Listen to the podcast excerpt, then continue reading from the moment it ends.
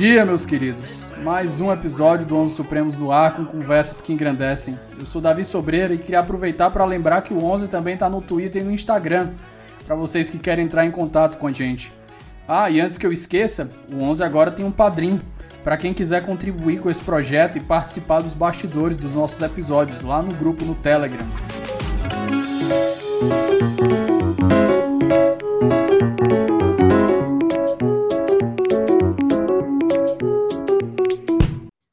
Meus queridos, boa tarde, bom dia, boa noite. Eu não sei que hora vocês estão escutando isso aqui, a gente está gravando aqui agora à tarde. Eu, eu confesso para vocês que eu já zerei duas vezes a minha vida aqui nesse podcast. Hoje eu estou zerando a terceira. O podcast eu estou gravando com a pessoa que praticamente me inspirou. Se não fosse por ele, eu não, não, não existiria 11 Supremos. Hoje eu estou na companhia do Thiago Hansen aqui, à distância, pro ódio dele mas a gente poderia, deveria estar gravando ao vivo, né? Mas é o que é o que a pandemia permite. Hansen, em nome da tradição, por favor, se apresente para o nosso ouvinte. Muito obrigado, Davi, pelo convite. É um imenso prazer poder falar com você. Verdadeiramente triste por ser por Zoom à distância. Eu que ainda não conheço Fortaleza, não conheço Ceará, então tenho um imenso interesse em conhecer também, mas isso vai acontecer em algum momento. É, agradecer o convite, enfim, é um prazer poder gravar um podcast. Fazia tempo que eu não gravava podcast, estava com saudade já também, e ainda mais sobre um tema que eu venho pesquisando aí há algum tempo e trabalhando há algum tempo, e é um tema, obviamente, muito chamativo até uma perspectiva de marketing assim, né? Vai atrair muitas pessoas e muitas opiniões, etc. E meu objetivo aqui será, com muito rigor, desagradar todo mundo e mostrar que as coisas sempre são mais chatas e difíceis do que a gente gosta de pensar. Amém. Amém, amém, amém. Pessoal, então, como eu falei para vocês aqui, eu sou um grande admirador do Thiago e hoje ele vai mudar o manto, né? Ele vai sair do papel de host e ele vai para entrevistado. E hoje eu vou tentar extrair a maior quantidade de informações que eu puder dele aqui sobre esse tema que não deixa de ser atual, além de, como ele mesmo disse, interessantíssimo. E eu acho que para a gente entrar nessa ideia de fascismo, e, e, antes de começar a trabalhar o direito, eu acho que antes de tudo, até mesmo da conceituação, a gente deveria trabalhar uma perspectiva histórica. Como é que o fascismo se desenvolveu na história? Como é que ele veio a ser? Hansen, o microfone é seu. Bem, Davi. É, eu, na apresentação, esqueci de falar essa questão baixa, eu sou professor de História do Direito na Federal do Paraná, né? E, enfim, tem um podcast de Direito também, que eu Salvo o Melhor Juízo. Estamos há cinco anos lançando programas. Chegou e... na podosfera quando era tudo mato. Fevereiro de 2016.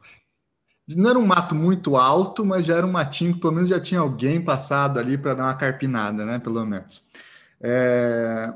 Enfim, e eu tenho, durante esse período triste que nós estamos vivendo aí de ensino remoto emergencial, eu lancei um desafio a mim mesmo no começo desse ano que passou, de 2020, mas que não terminou, é, de fazer uma disciplina tópica, que é aquelas disciplinas que os estudantes escolhem fazer como complementação da grade, enfim, sobre estudo dos fascismos em comparação e com um especial olhar para o direito, né? Tentar entender, afinal, o que que é o direito fascista, os direitos fascistas, o pensamento jurídico fascista, as instituições fascistas, é, as teorias que contribuíram para a legitimação jurídica do fascismo e, obviamente, que o tema que inicialmente eu achava que ia ser muito preciso, eu ia focar em Itália, em Alemanha e pronto, né? Ia trocar um pouco de ideia sobre esse assunto, começou a se tornar uma coisa gigantesca, né? Porque eu fui descobrindo aos poucos é, e compreendendo melhor o tamanho e a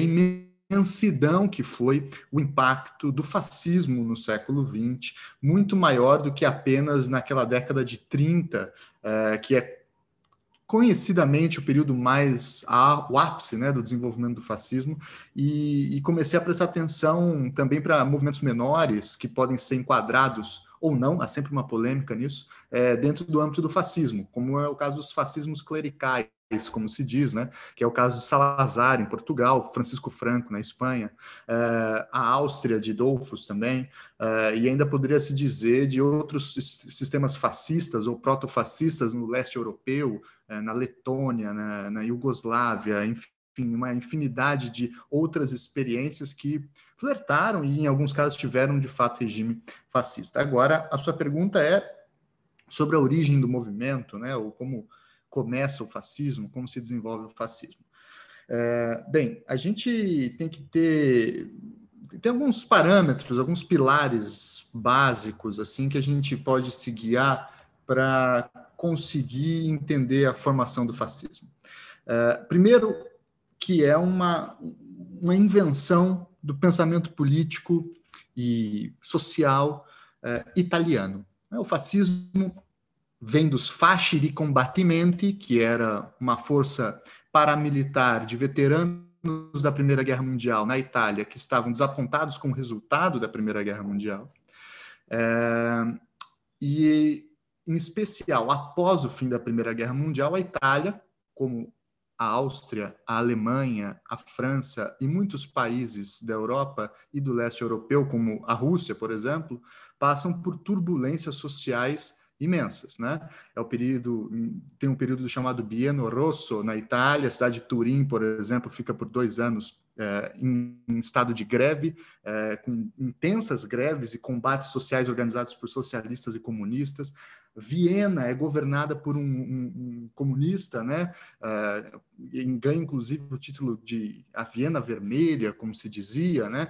Então você vai ter uma cidade de esquerda, né? Governada por esquerda, pessoas de esquerda cercadas por conservadores. Você vai ter uma situação parecida na Alemanha, com a Revolução Alemã, com o fim da Primeira Guerra Mundial também, que vai originar a República de Weimar, você vai ter ali uma disputa entre comunistas, social-democratas, eh, conservadores, etc. Você vai ter, então, a França também, né? A França vai passar por uma turbulência imensa nos anos 20 e nos anos 30, menos do que a Alemanha, menos do que a Áustria, mas também uma ascensão cada vez maior eh, de grupamentos políticos de esquerda, a ponto de depois Léon Blum, nos anos 30, ser o, o primeiro-ministro francês, dura, submeteu um, a França a um governo socialista, né? logo antes da, da, Segunda Guerra Mundial, Hitler invade um país governado por socialistas, né? É, que era o caso francês. Você vai ter uma infinidade de instabilidades políticas também em Portugal, com o fim da Primeira República, um período que vai você vai ter, na verdade, o fim da monarquia com o assassinato do rei e se inaugura a Primeira República, que só vai acabar com o salazarismo, que é um período de instabilidades totais. Então, o mundo estava literalmente pegando fogo em uma turbulência imensa é, naquele contexto. Né? No Brasil, a gente vai ter o tenentismo aqui, né? a Revolta Paulista de 24, antes do Levante do Forte de 22, a Coluna Prestes, é uma infinidade de disputas políticas. A Argentina, a rigor, não estará também muito longe dessas instabilidades. Logo depois, em 30, começa a década perdida com um golpe militar. Uh, o Peru também, enfim, a gente está falando de uma década que é exatamente uma década de 100 anos atrás, Davi, que foi o ninho de gestação de uma infinidade de problemas e situações que ainda nos dizem muito e nos falam muito.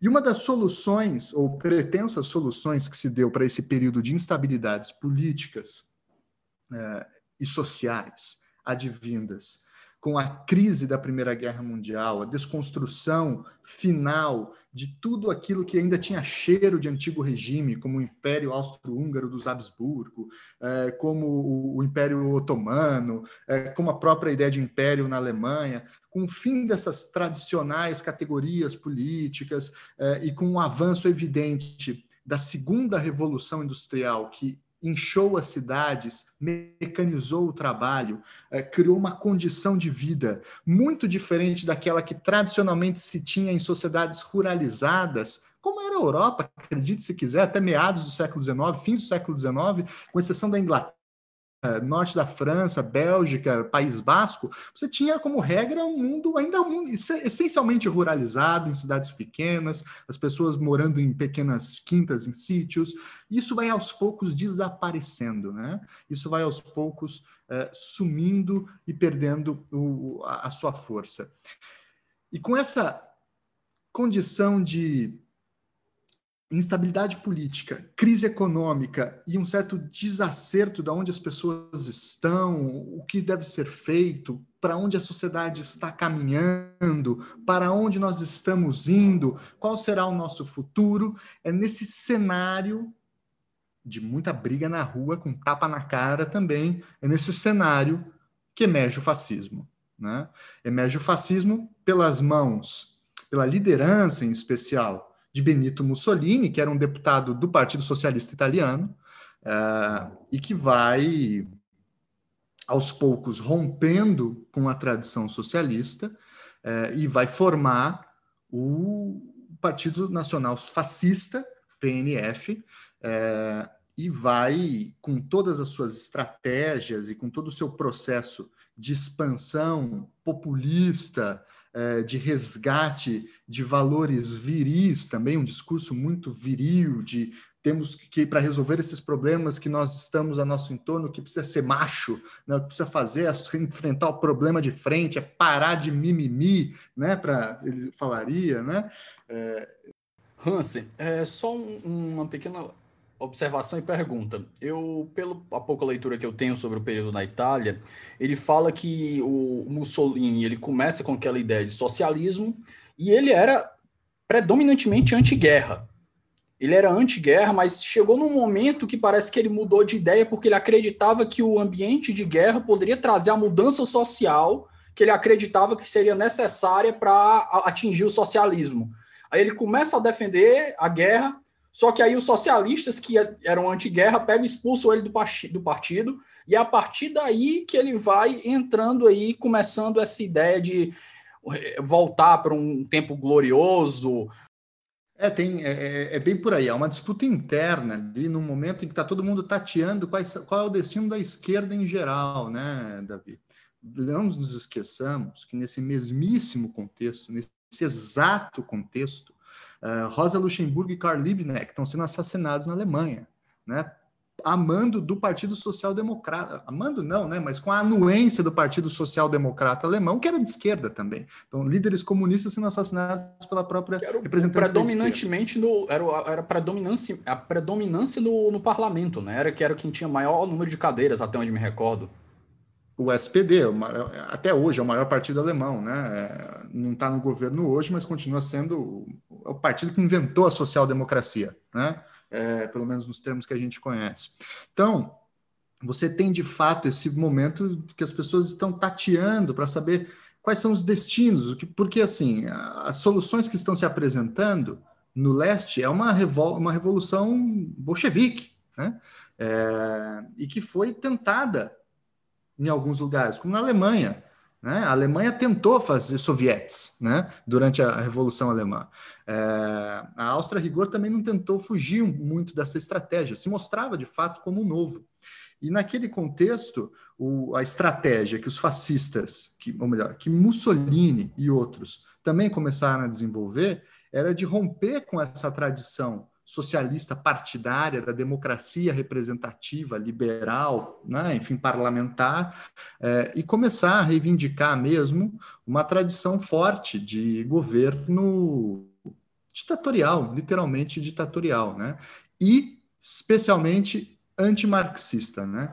Isso também é uma outra característica forte. Mas eu, eu, eu, eu falava para você que nesse cenário de instabilidade total, o partido nacional fascista um pouco antes, né? Você vai ter a marcha sobre Roma dos camisas, camisas negras, né? E, e uma, praticamente uma tomada de poder indireta que quase aconteceu no Brasil no período do integralismo também. A gente teve uma marcha verde no Brasil, só que a diferença é que eles encontraram Getúlio Vargas que não largou o osso e prendeu todos eles no lugar, né? No caso da Itália, que era um país absolutamente governado por gente frouxa, é, entregaram o, o poder ao, aos fascistas mesmo naquele contexto, né?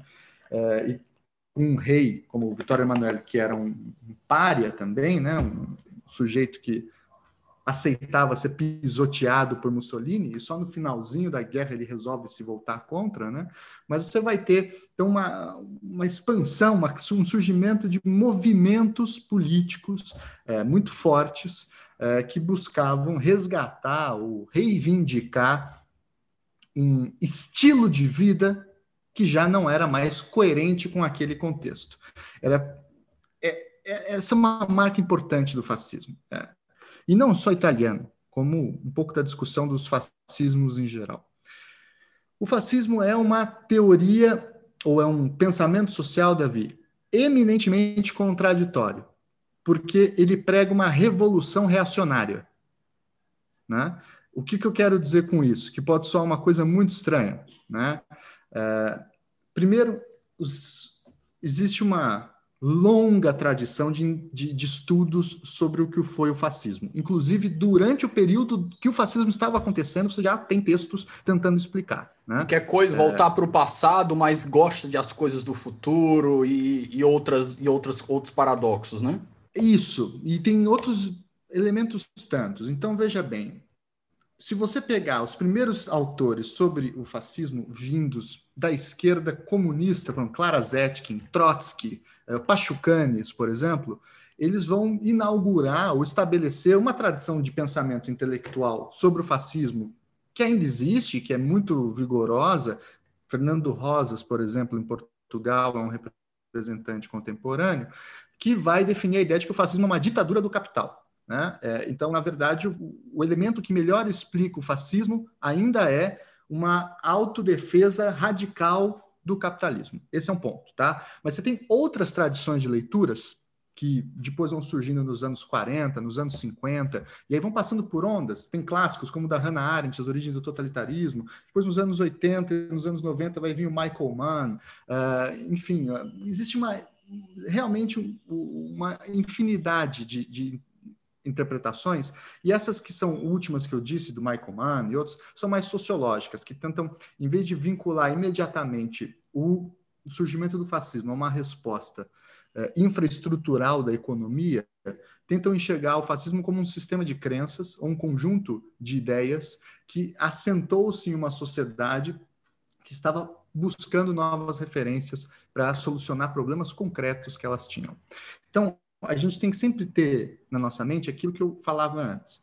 Estamos falando de uma Europa eh, que está em uma intensa mudança e que há um desajuste social muito grande. Você está falando de uma Europa com cidades muito cheias, mas sem sistema de segurança social decente. Uma Europa em que as pessoas trabalham muito e ganham pouco dentro das cidades. Uma Europa que expulsa os seus pobres em forma de imigração para o Brasil e para outros países. Né? Uma Europa que está tendo que reequilibrar um, uma, uma tradição de pensamento e de estilo de vida com uma nova realidade econômica e social que já não funciona mais.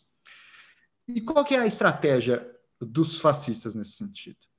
É basicamente a de buscar articular uma restauração dos verdadeiros valores da nacionalidade que foram perdidos pela modernidade.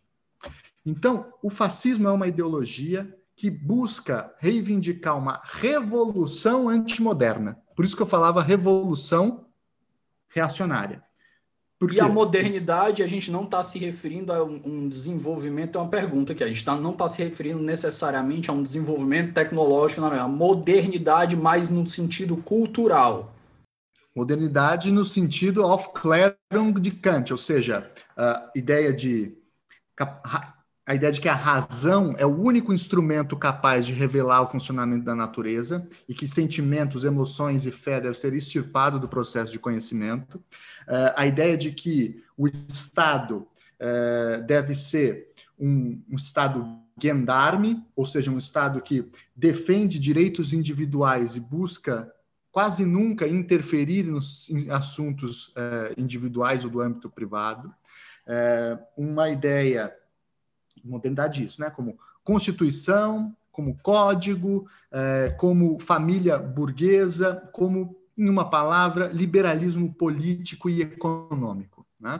Modernidade como essa tradição que se desenvolve no século XIX, que se manifesta em muitas frentes eh, e que acaba chegando no século XX ressaqueada. Ressaqueada pela esquerda via marxismo, pela direita via fascismo e ainda por outros tantos caminhos, como o vitalismo de Bergson, a filosofia de Nietzsche, ou seja, essa modernidade que já vinha tomando bastante pancada desde o fim do século XIX e que com os, as manifestações materiais da sua insuficiência, como pobreza, não conseguir dar condições de vida mínima para as pessoas que moram nas cidades, enfim, tudo isso começa a, a explodir. E algumas pessoas falam, olha, é muito simples a gente resolver isso.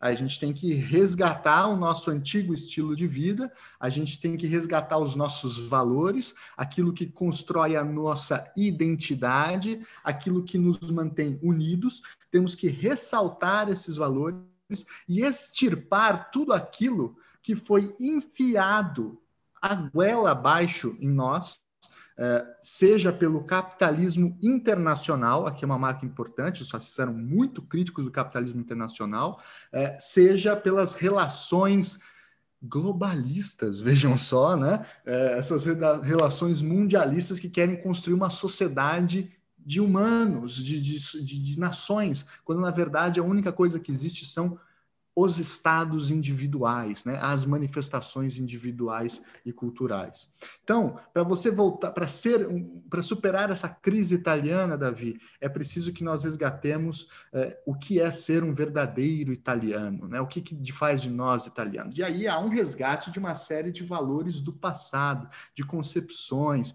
Só que eles fazem isso pregando uma revolução.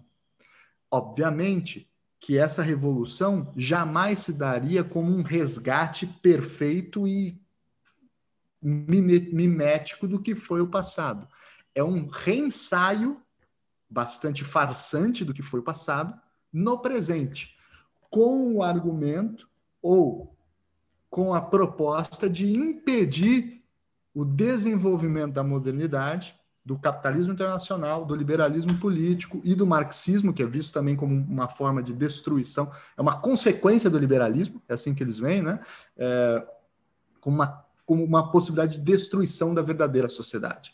Então, o, o, o fascismo tira isso, não é só, não tira isso do bolso, não. Tá? É, você tem desde o fim do século XIX uma série de personagens, autores, intelectuais, nessa onda da crítica à modernidade, entre eles Nietzsche, por exemplo, que era muito lido por Mussolini, apesar de Nietzsche, em tudo que há na sua filosofia, é, se lido com atenção, ser um personagem absolutamente antifascista pela sua própria lógica filosófica, mas ele foi apropriado pelos fascistas, assim como tantos outros, e alguns deles, como Leon Dudé na França é, e outros personagens, eram explicitamente reacionários, eram falavam que o que está acabando com a sociedade naturalmente hierarquizada, organizada, harmônica, etc., é a democracia, a ciência e a liberdade, né? e que é o liberalismo. E que seria preciso, portanto, resgatar as verdadeiras bases pelas quais essas nações se organizavam. Isso é um ponto importante de dizer, então e que é uma marca que tem que ficar muito clara para todos os nossos ouvintes. Quem tenta definir o fascismo de uma forma muito rigorosa sempre escapa, porque o fascismo tem a contradição como a máquina, como o elemento que manifesta a prática do, do seu pensamento. Né? É, por isso que eu disse, é capitalista, o fascismo é capitalista, só que para os nacionais, e inimigo do capitalismo internacional. Nesse ponto, a ideia do, do eco fica interessante, né? Porque ele traz um conjunto de fatores e ele diz, ó, o fascismo que ele vai chamar de fascismo eterno, né? Ele traz um conjunto de fatores que somados formam um, um, um estado fascista, um pensamento fascista. Mas não necessariamente eles precisam estar todos lá. Você pode pegar o A de um, um elemento até o do A ao J, você pode pegar o A, o B e o C, e você pode ter um, um pensamento fascista, o, o, J, o J, o B e o D, e por aí vai. Sim, sim. É, é, Essa é uma. veja, o, o, o, Eco, que é um grande personagem, né? É um personagem que, que, que desenvolveu muito bem uma compreensão sobre o fascismo, ele faz parte dessa tradição posterior de análises mais sociológicas ou tipológicas, alguns vão dizer, né, sobre o fascismo, que tenta elencar categorias, né? Aí a gente já viu decálogo fascista, tem um monte de, de assim, às vezes você acha na internet, né, é, indícios do fascismo, aí eles elencam lá oito coisas que tem que acontecer para você falar que está sob um regime fascista, etc. Essa é uma tradição muito importante, como diz, tem o Michael Mann, o Paxton, o Sternhell, o Mossi, o Juan Lins, enfim, existe uma infinidade de personagens que fazem esse estudo é, tipológico ou sociológico do pensamento fascista. E aí, é, eles sempre entram numa disputa que é tentar compreender se o fascismo é um fenômeno eminentemente italiano ou ele pode ser generalizado? E qual é o grau de generalização que você pode dar? Né? Existem autores muito sérios, por exemplo, Davi, que falam que o nazismo não é fascista.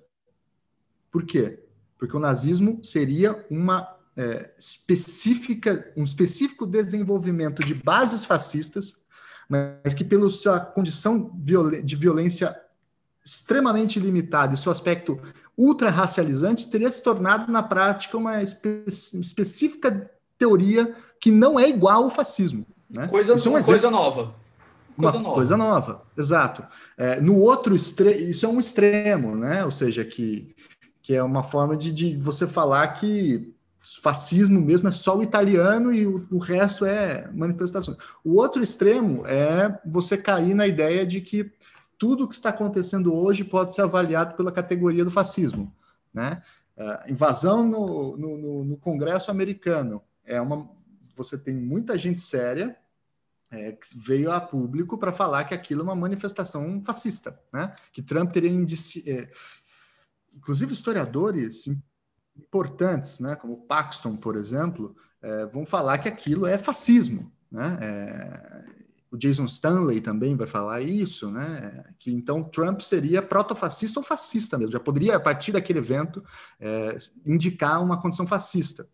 Eu, eu já assim, tenho dúvida. De, desculpa te cortar aqui, agora eu acho que um ponto que eu acho que é importante para os ouvintes, principalmente para quem não é tão familiarizado com esses, esses assuntos. Eu sinto que quando eu converso, quando eu conversava, pelo menos durante a eleição, com alguns colegas, e a gente conversava sobre esse aspecto fascista, é uma palavra que ela causa muita repulsa, porque na hora que você fala que alguém é fascista, alguém é proto-fascista, automaticamente a pessoa é equivalente a Hitler.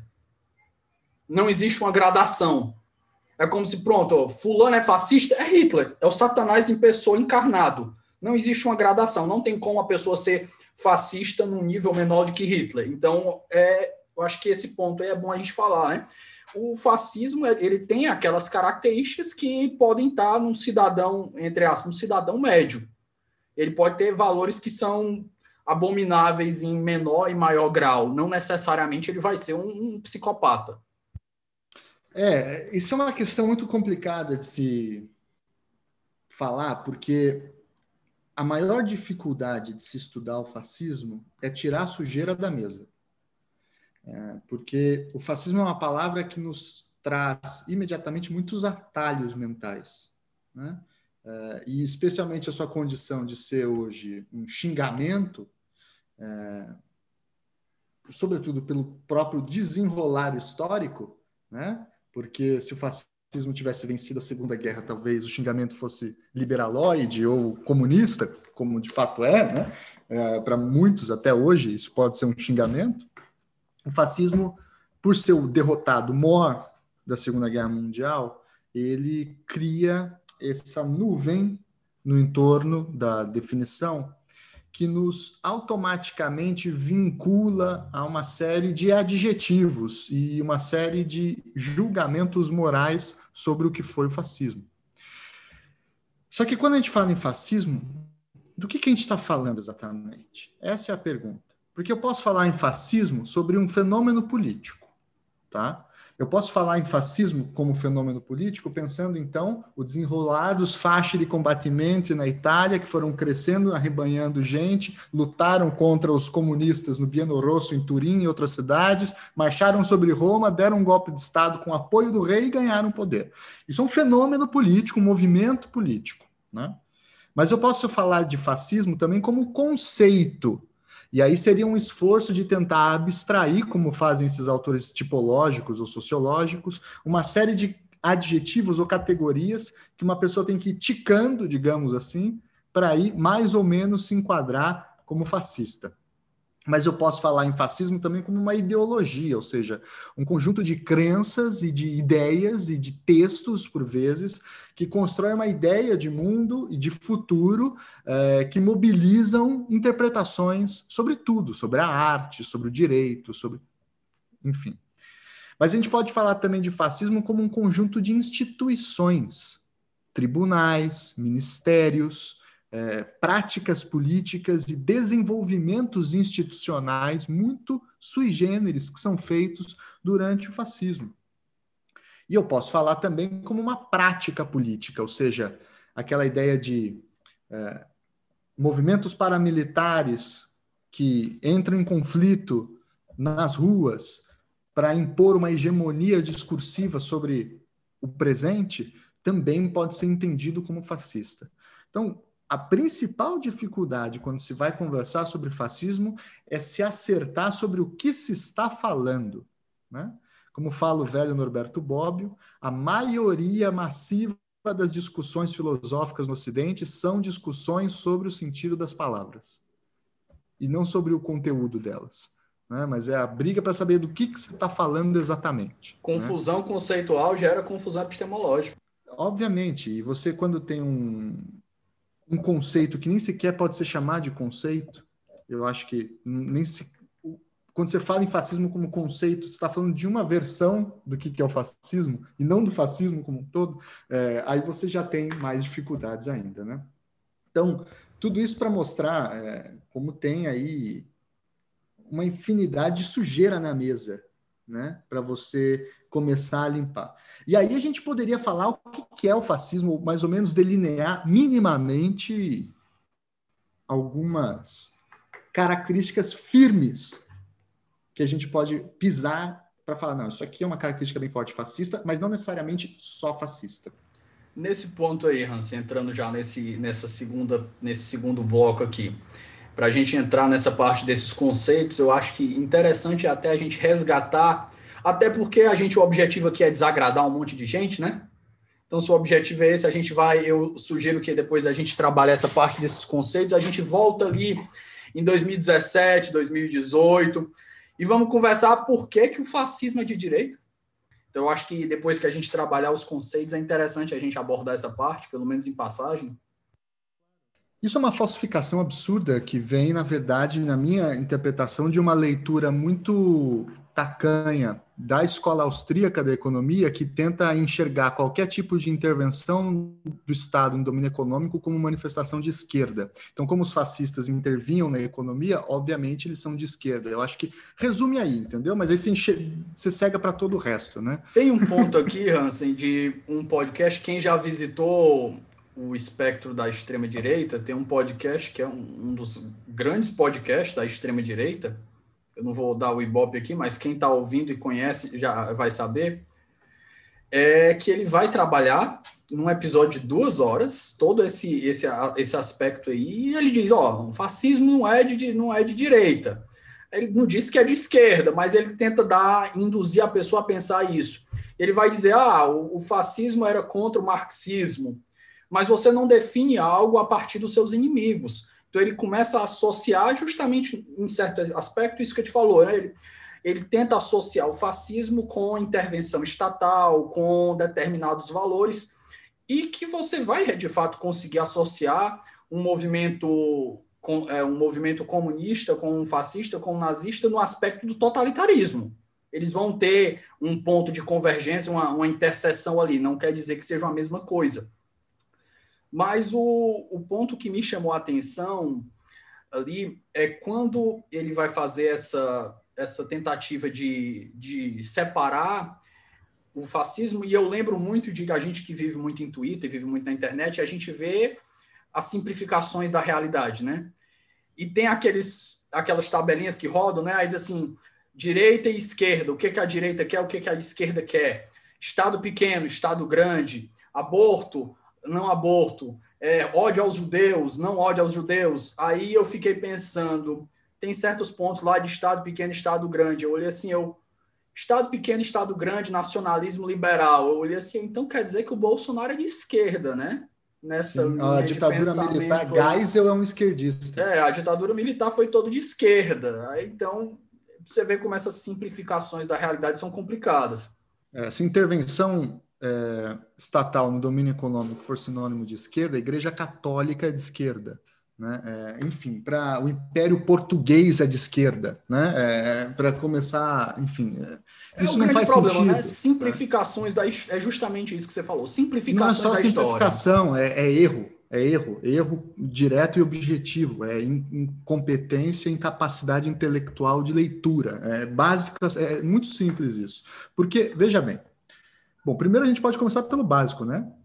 Os fascistas se denominavam de direita. Tá? Mas aí, é, esse é um, um, Isso já resolveria para muita gente que concorda com a ideia de autodenominação, mas muitos vão falar que não, porque autodenominação não é suficiente. Tudo bem, vamos partir para outros elementos tipicamente é, fascistas. Né?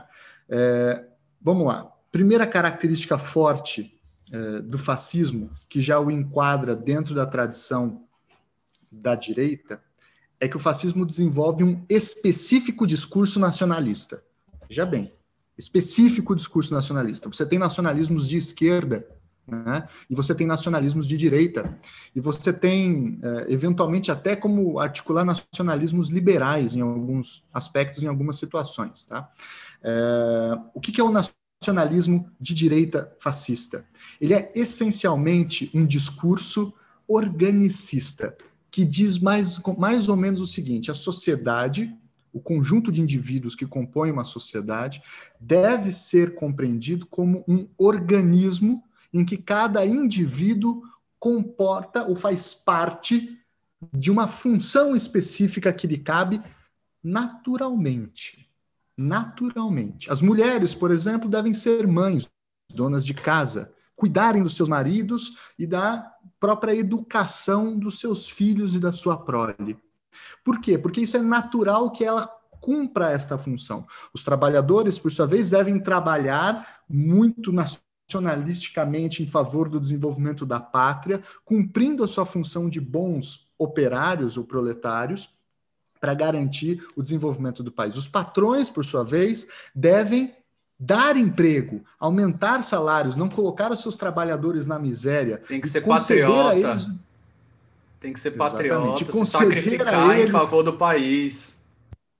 E não só se sacrificar, porque aí em algumas situações o sacrifício é, às vezes é relevante, mas nesse caso é um sacrifício para uma específica lógica, ou seja, de cultuar um olhar orgânico da sociedade, né? um olhar corporativista também, né? que vem aí no, do fim do século XIX é, da Igreja Católica, da doutrina social da Igreja Católica, mas também do, do positivismo de Saint-Simon e outros, que basicamente dizem que o sistema liberal de representação, uma pessoa, um voto, gera distorções.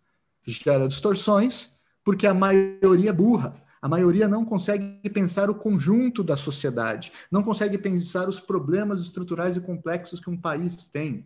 E que é preciso, portanto, que esse sistema de representação abstrata liberal seja substituído por um sistema de representação orgânica material, ou seja, representantes dos trabalhadores trabalhadores, representantes dos operários, dos, empregadores, representantes dos profissionais liberais, representantes de classes e categorias sociais, que devem conjuntamente formar um mosaico social harmonioso, em que cada um cumpre a sua função.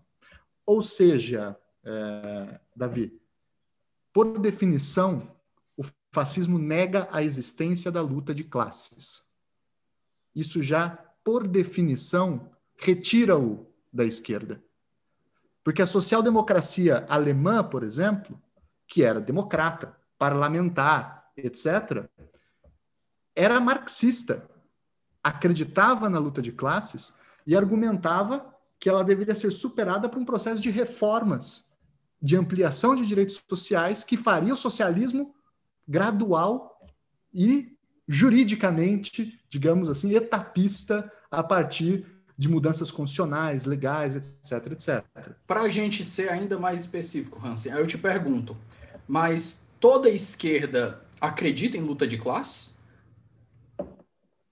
Toda esquerda é, de tradição socialista é, que tem alguma marca, alguma formação mínima no marxismo, é, que, ora, é o, o, uma das bases centrais do desenvolvimento do pensamento de esquerda, acredita em luta de classes. Obviamente que a mudança é o como você lida com a luta de classes. Se você acha que a luta de classes deve ser incentivada para gerar um contexto de instabilidade total, que possibilite a abertura da janela histórica para um ato revolucionário, você é esquerda revolucionária, anticapitalista. Agora, se você é reformista, é o famoso debate, reforma ou revolução, né? Se você é reformista e acredita que luta de classes é exploração, tá? É, se você acredita que pelas reformas é possível você amenizar com direcionamento à extinção da exploração e da obtenção de mais-valia, aí você é um reformista na tradição da esquerda, tá?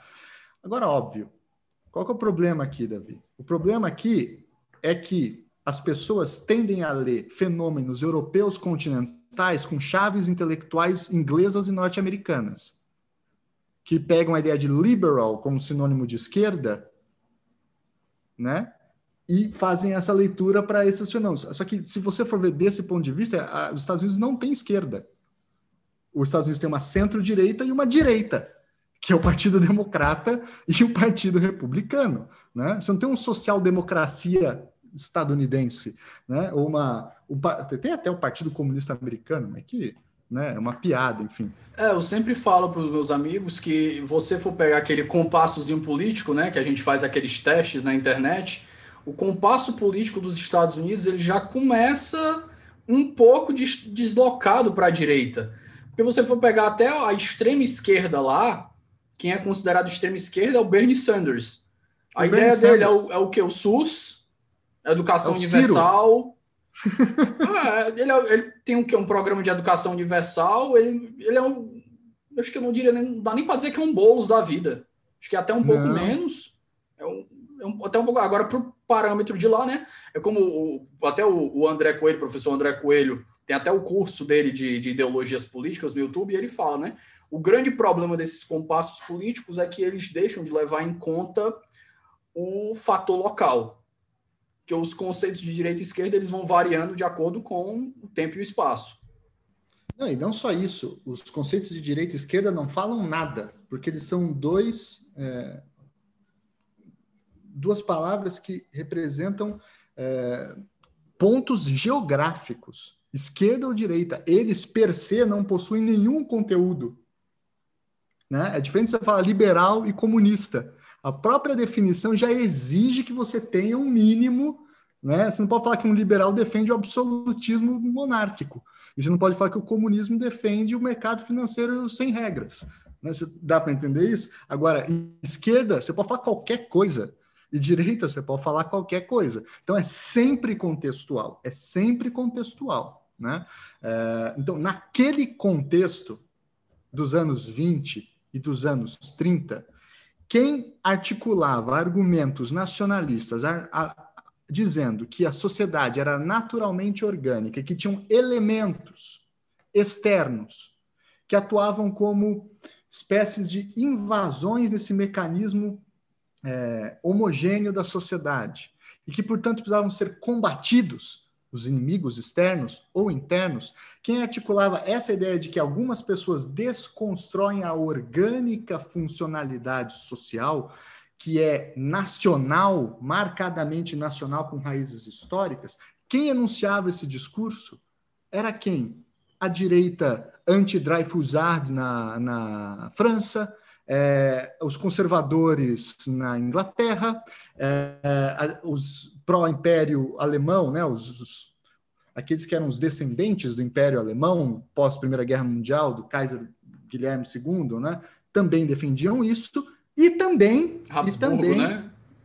os Habsburgos são os austríacos, né? Ah, é, o, e também um grupelho de muito, muito baixo intelectualmente, que estava começando a aparecer nos anos 20, que é os nazistas.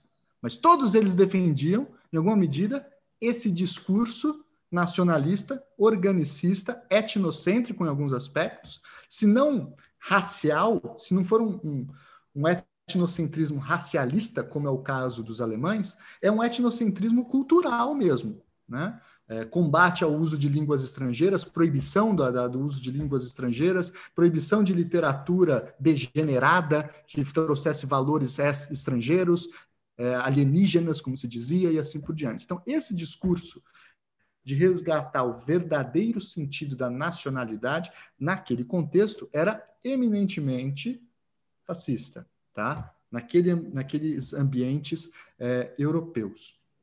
Muito bem. Uma outra marca forte do fascismo é o estatismo, tá certo? Todo mundo fala isso, e aí é um dos grandes pontos que começa a se confundir as coisas, porque aí se acha que meia dúzia de autores da escola austríaca, inclusive alguns que serviram ao fascismo, como o, o senhor von Mises, que trabalhou para um governo fascista, do austrofascismo de Dollfuss, né? Foi lá, conselheiro econômico, a essas horas ele não é, né, liberal, mas eu tudo conversei bem. com Eu conversei com um libertário e ele disse que é impossível, é, é interessante, eu achei uma saída retórica, não dá nem para dizer que é inteligente, mas é puramente retórica ele disse que quando eu usei esse argumento, inclusive a primeira pessoa que eu, que eu vi que falava isso foi você. A gente teve até uma discussão num post no Twitter, eu te pedi até uma referência bibliográfica para isso. E ele disse que não tem como um liberal, um liberal, liberal, liberal convicto ajudar o fascismo, porque se ele está promovendo medidas liberalizantes dentro do governo, ele está automaticamente combatendo o fascismo. Então ele integrava então, o governo, ele ajudava o governo, ele melhorava a é. economia do governo ele melhorava a visibilidade que o governo tinha com, a, a, com as reformas econômicas, mas, na verdade, ele estava combatendo o governo de dentro. Era um grande sabotador. Exato, mais ou menos isso, né? Acredita quem quer, né, Davi? É, tem cara, tem focinho, tem roupa, mas não é, obviamente que não é. É o que eu falei, eu achei uma saída retórica. E qual que é a, a lógica do estatismo aqui? É uma lógica que se interconecta com o nacionalismo. É um estatismo nacionalista. Então, é a defesa dos grandes industriais nacionais. Por isso também que o fascismo é capitalista e pró-capitalista. Né? O que ele é é contra o capitalismo internacional, contra multinacionais, contra bancos e, capitalismo financeiro estrangeiro que domina a economia. Pense na Alemanha dos anos 20, né? Essa é a referência, ou na própria Itália desses anos 20, né? É contra isso é, que tem esse estatismo. Mas não só isso, né? É, também tem uma, uma lógica é, muito forte desse estatismo, que é a supressão de todas as sociedades civis, da sociedade civil organizada como um todo. Sabe quem que era o maior inimigo da máfia na Itália? Era o Partido Nacional Fascista. Ninguém, ninguém combateu tanto a máfia na história do que os fascistas. Né? E isso faz os fascistas bonzinhos? Não, porque qual era a ideia? Qualquer espaço que existisse de deliberação política que não fosse o Estado deveria ser suprimido, porque são poderes concorrentes e desagregadores para o processo de desenvolvimento político. Agora, ao mesmo tempo, o Estado ele era pró-capitalista e ele ajudava essas elites capitalistas é, no cenário internacional, no comércio internacional e internamente também, garantindo compra, né, garantindo é, uma série de, de, de mecanismos de estímulo à economia que não são per se liberais, mas que eram praticados por liberais, como o Schacht na Alemanha, o ministro da economia alemã era um, né? era um banqueiro. Assim como o, o, o, Pareto, por exemplo, que é um grande liberal italiano, elogiava Mussolini, morreu um pouco, pouco depois, nem chegou a ver o Mussolini no, no seu auge, mas elogiava também. Sempre usando qual estratégia? Que é melhor o fascismo como anteparo ao comunismo. Né? Então, essa é uma marca é, muito forte. Né? É, Hansen, um dos pontos aqui é que a gente vê muito essas comparações justamente por causa desse critério, né? A gente tem essa interseção que dentro do campo econômico você vai ver uma atuação do, dos, dos regimes totalitários de certa forma parecida, que eles querem se voltar para dentro do Estado porque no final das contas ele é totalitário por quê? Porque o Estado é total. Então no final das contas o Estado vai ter que meter a mão em tudo. Mas há aquelas comparações e a gente vê, por exemplo, ah, querem criminalizar o, o fascismo, mas por que não criminalizam o comunismo, que matou muito mais?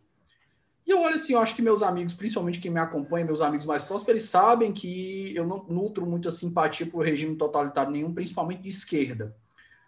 Mas eu acho que não tem como a gente não ser honesto nesse ponto aqui. Se você pegar as bases filosóficas dos dois regimes, elas são diametralmente opostas num ponto de vista humanista. Porque por mais que você diga que o, o, o, comunismo ele quer uma revolução e que a revolução é a qualquer custo e vai matar gente, mas o que que prega o comunismo? Ele prega uma sociedade igual. O que que prega um nazifascismo? Ele prega o Lebensraum, né? A gente um extermínio de uma sociedade para prevalência de outra.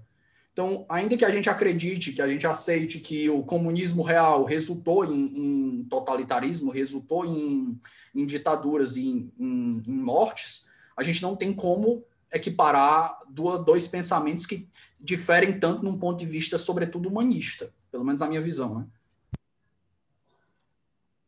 E duas práticas políticas que são muito diferentes. Veja, é,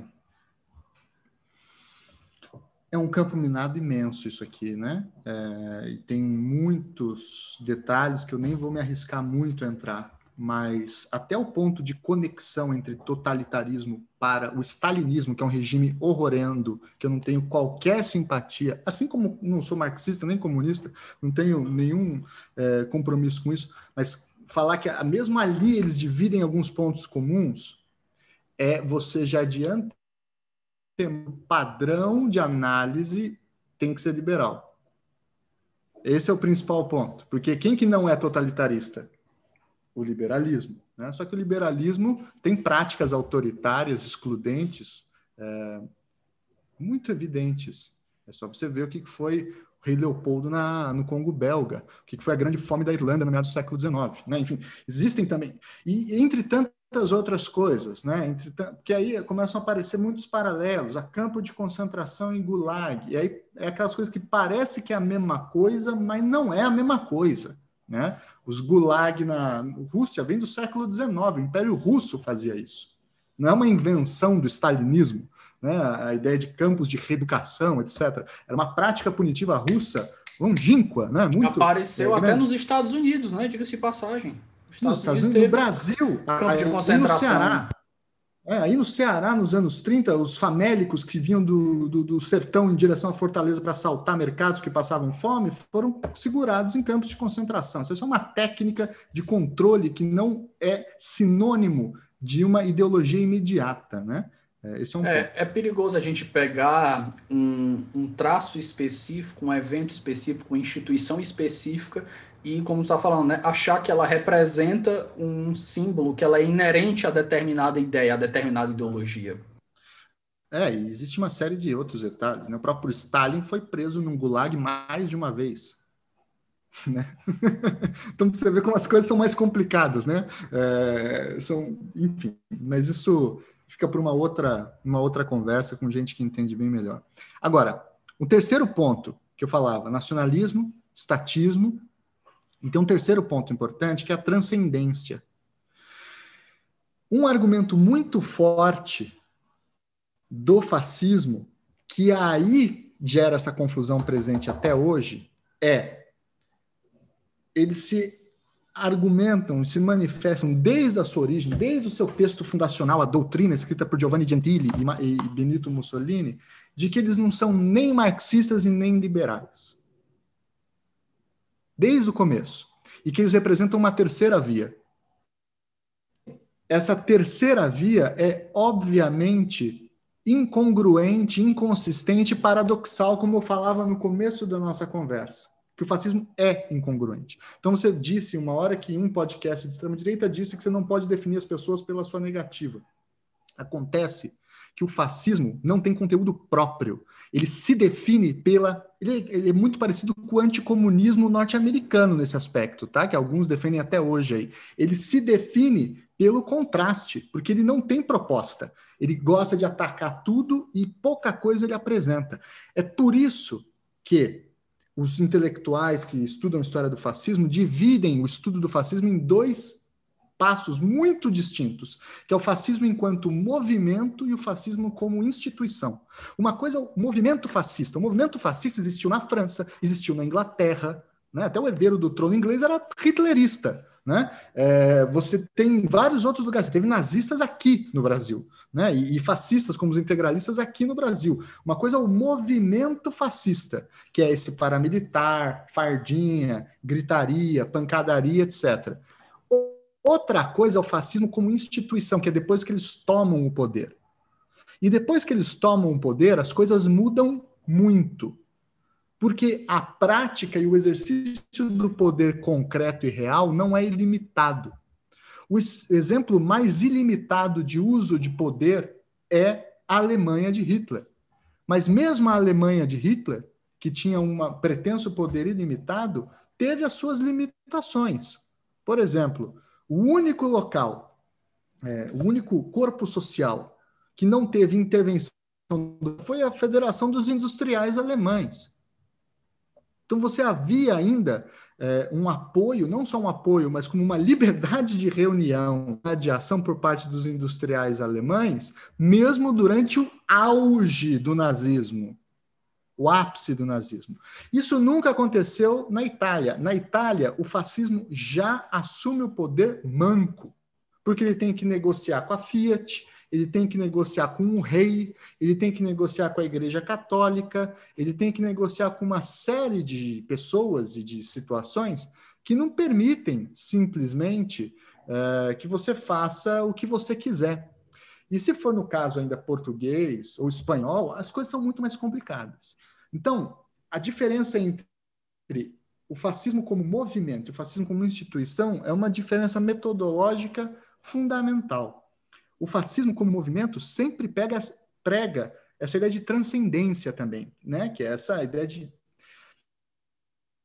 discurso de purificação da sociedade, né? É, que tem uma relação também com a ideia de trans, como dizia antes, de transcender a luta de classes. Né? O grande argumento era que o fascismo tem essa estrutura de bater em dois lugares ao mesmo tempo, né? tanto uh, no liberalismo que geraria problemas, enriqueceria pouco, sobretudo em estrangeiros, e deixava o país na miséria, quanto os comunistas, que querem uma ditadura, é, que não reconhecem o mérito, não reconhecem as hierarquias naturais da sociedade. É importante a gente lembrar, Davi, que tinha coisas que chocavam os fascistas. Por exemplo, na União Soviética era permitido o divórcio. E isso era chocante para um fascista que a ponto de fazê-lo ser o exato com, o, o, oposto do comunismo, não só em matéria econômica, mas nesse tipo de matéria também religiosa e, e de, de, estrutura familiar, porque o comunismo era contra a família, contra esses valores aglutinadores da sociedade, assim como o liberalismo. O liberalismo é contra os valores da sociedade, porque ele bota a mulher para trabalhar. Ele bota, tá entendendo? Então, os dois são errados. O certo é você construir uma estrutura que, ao mesmo tempo, contra o liberalismo e contra é, o, o, comunismo. O que faz do fascismo uma ideologia anticapitalista e capitalista ao mesmo tempo. E também o, os partidos fascistas serem compostos por proletários com ideologias antiproletárias. É uma coisa estranha, mas era isso que acontecia muito. Dentro das fileiras fascistas, você tinha grupos grandes de proletários. Inclusive, esse é um dos elementos que gente da extrema-direita alemã na década de 20, que não era nazista, mas vinha de uma extrema-direita católica da, da Baviera, é, e aqui extrema-direita até no sentido técnico, reacionários contra a Revolução Francesa, favoráveis à Santa Aliança, favoráveis à união de igreja e Estado, entre tantas outras questões tradicionalistas é, católicas, essa gente começa a ver proletários participando de reuniões nazistas e falam, esses caras são de esquerda.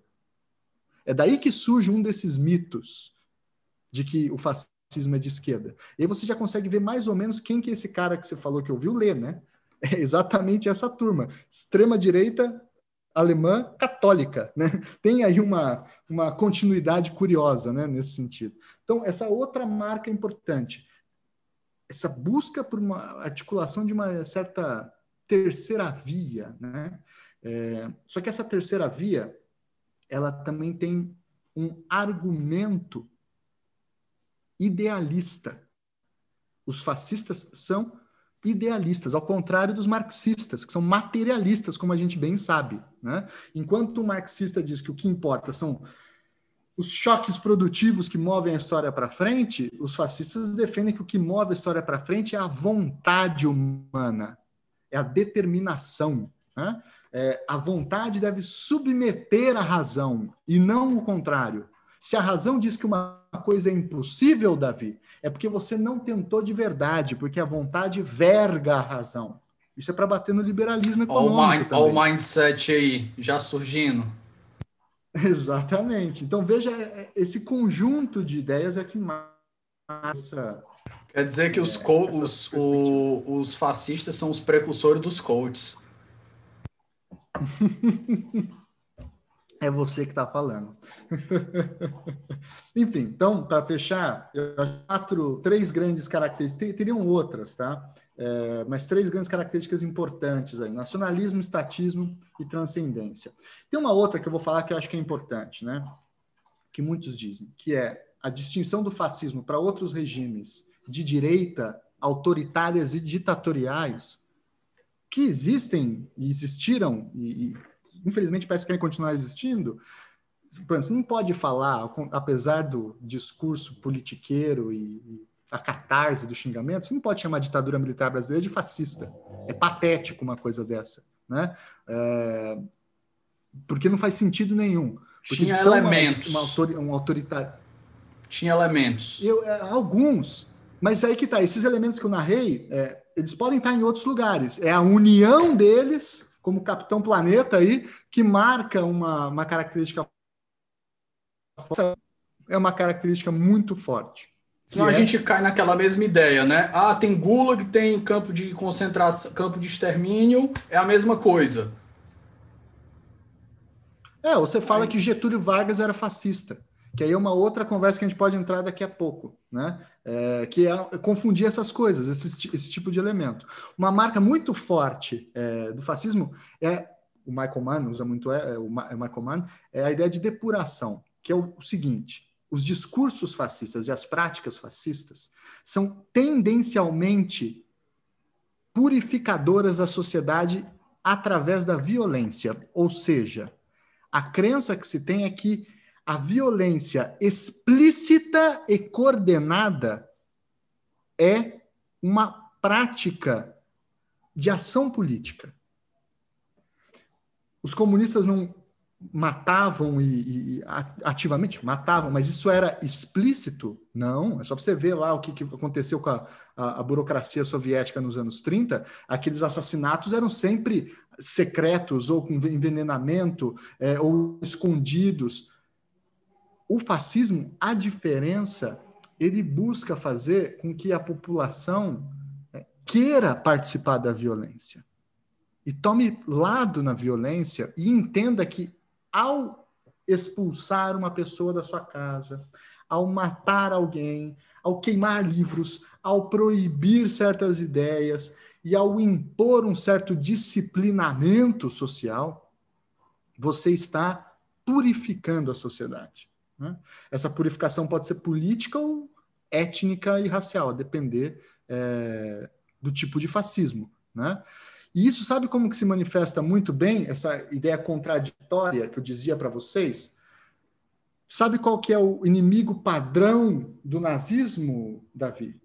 É o judeu, que representa o liberalismo estrangeiro, internacionalista capitalista, os Rothschild, por exemplo, só que é o judeu bolchevique. Era essa imagem que eles construíam. O, o inimigo número um da Alemanha é o judeu bolchevique. Tá? É, essa própria junção, que é per se contraditória em alguns aspectos, claro, existiam judeus comunistas, pô, a escola de Frankfurt, mas eles não eram, os judeus que eles queriam bater não eram só os pobres, eram especialmente os ricos, que controlavam a economia, estariam impondo à Alemanha econômica fragorosa e assim por diante. Né? É, então, esse discurso de uma violência tendencialmente ilimitada, ou a pregação de uma violência tendencialmente ilimitada, é uma marca muito característica do fascismo. Vejam bem, Repito, isso não quer dizer que os outros regimes não tenham violência. Pô, Estados Unidos, nessa época, estava praticando uma violência cretina contra a população negra.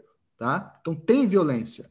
Só que essa violência não era vista como um processo de purificação social. Pode ser vista como uma forma de manutenção social, de organização social, mas não de purificação social. Entendeu? Hansen, agora a gente, depois de uma hora de introdução aqui, a gente entra. Vai ter que cortar um monte de coisa aí. Nada, que é isso. O, o ouvinte que se vire. Foi que Até nem a minha conversa. tudo caótico. Foi que nem a conversa que eu tive com o professor André. O professor, vamos conversar aqui. A conversa é uma hora, uma hora e vinte. Deu uma hora e quarenta de conversa. Ele ainda estava falando. Ele não quer parar. Eu não, fica à vontade. Vamos conversando aí até o senhor não aguentar mais. Mas sim, Próximo tópico, vamos entrar realmente nas influências que os fascismos tiveram sobre o direito. Eu acho que a gente pode começar cronologicamente, né? Começar pela Itália e vamos desandando para o terceiro Reich, depois a gente conversa sobre o salazarismo, o franquismo, e vamos ver o que que, resu o que que restou até hoje. Eu lembro que a gente conversou, tu falou ainda do, de, de uma crítica que tu tinha essa essa, a, a essa tradição ainda de estudar a Carl Schmitt que a gente tem e por aí vai. Então, vamos trazer o, o direito para a conversa de verdade agora? Sim, eu acho que essa parte fica mais, mais interessante, porque as caracterizações do fascismo, é, de fato, possuem assim uma história própria. Daria para ser um programa só sobre a história das tentativas de caracterização do fascismo né? porque são ondas de tentativas de interpretação. Tem as mais marxistas, como disse, que vinculam com o capitalismo, tem as não marxistas, que são sociológicas ou tipológicas, mas o direito ajuda a entender outras tantas coisas. E aqui eu queria fazer primeiro um, um, um apontamento inicial, que é, existe, sobretudo por parte de constitucionalistas, e mais a tradição do, do constitucionalismo liberal, a crença de que os regimes fascistas eram regimes de não direito. E que, portanto, é, tudo o que acontecia ali não era exatamente direito, mas era simples poder ou violência. Não havia nada, não há nada que se aprender com o direito fascista, ou com os direitos ou com os regimes jurídicos fascistas, porque na verdade isso seriam experiências é, não jurídicas, tá? Qual é o problema desse argumento? O problema é que esse, desse argumento é que ele equivale direito à democracia, né? E a constitucionalismo liberal, ou seja, só há direito de verdade quando há, obviamente, democracia, Assembleia Nacional Constituinte, aprovação de uma Constituição que começa a valer a partir de então.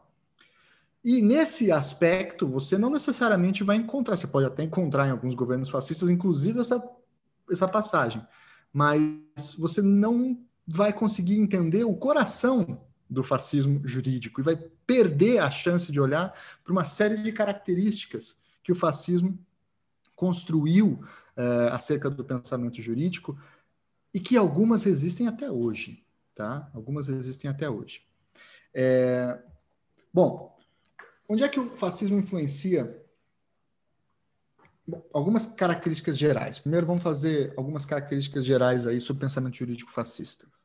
Primeiro ponto: não romantizemos. O pensamento jurídico fascista não tem nenhum segredo oculto que vale a pena a gente ir lá estudar para extrair um conhecimento que ficou escondido por causa da propaganda de guerra pós-Segunda Guerra Mundial. Não.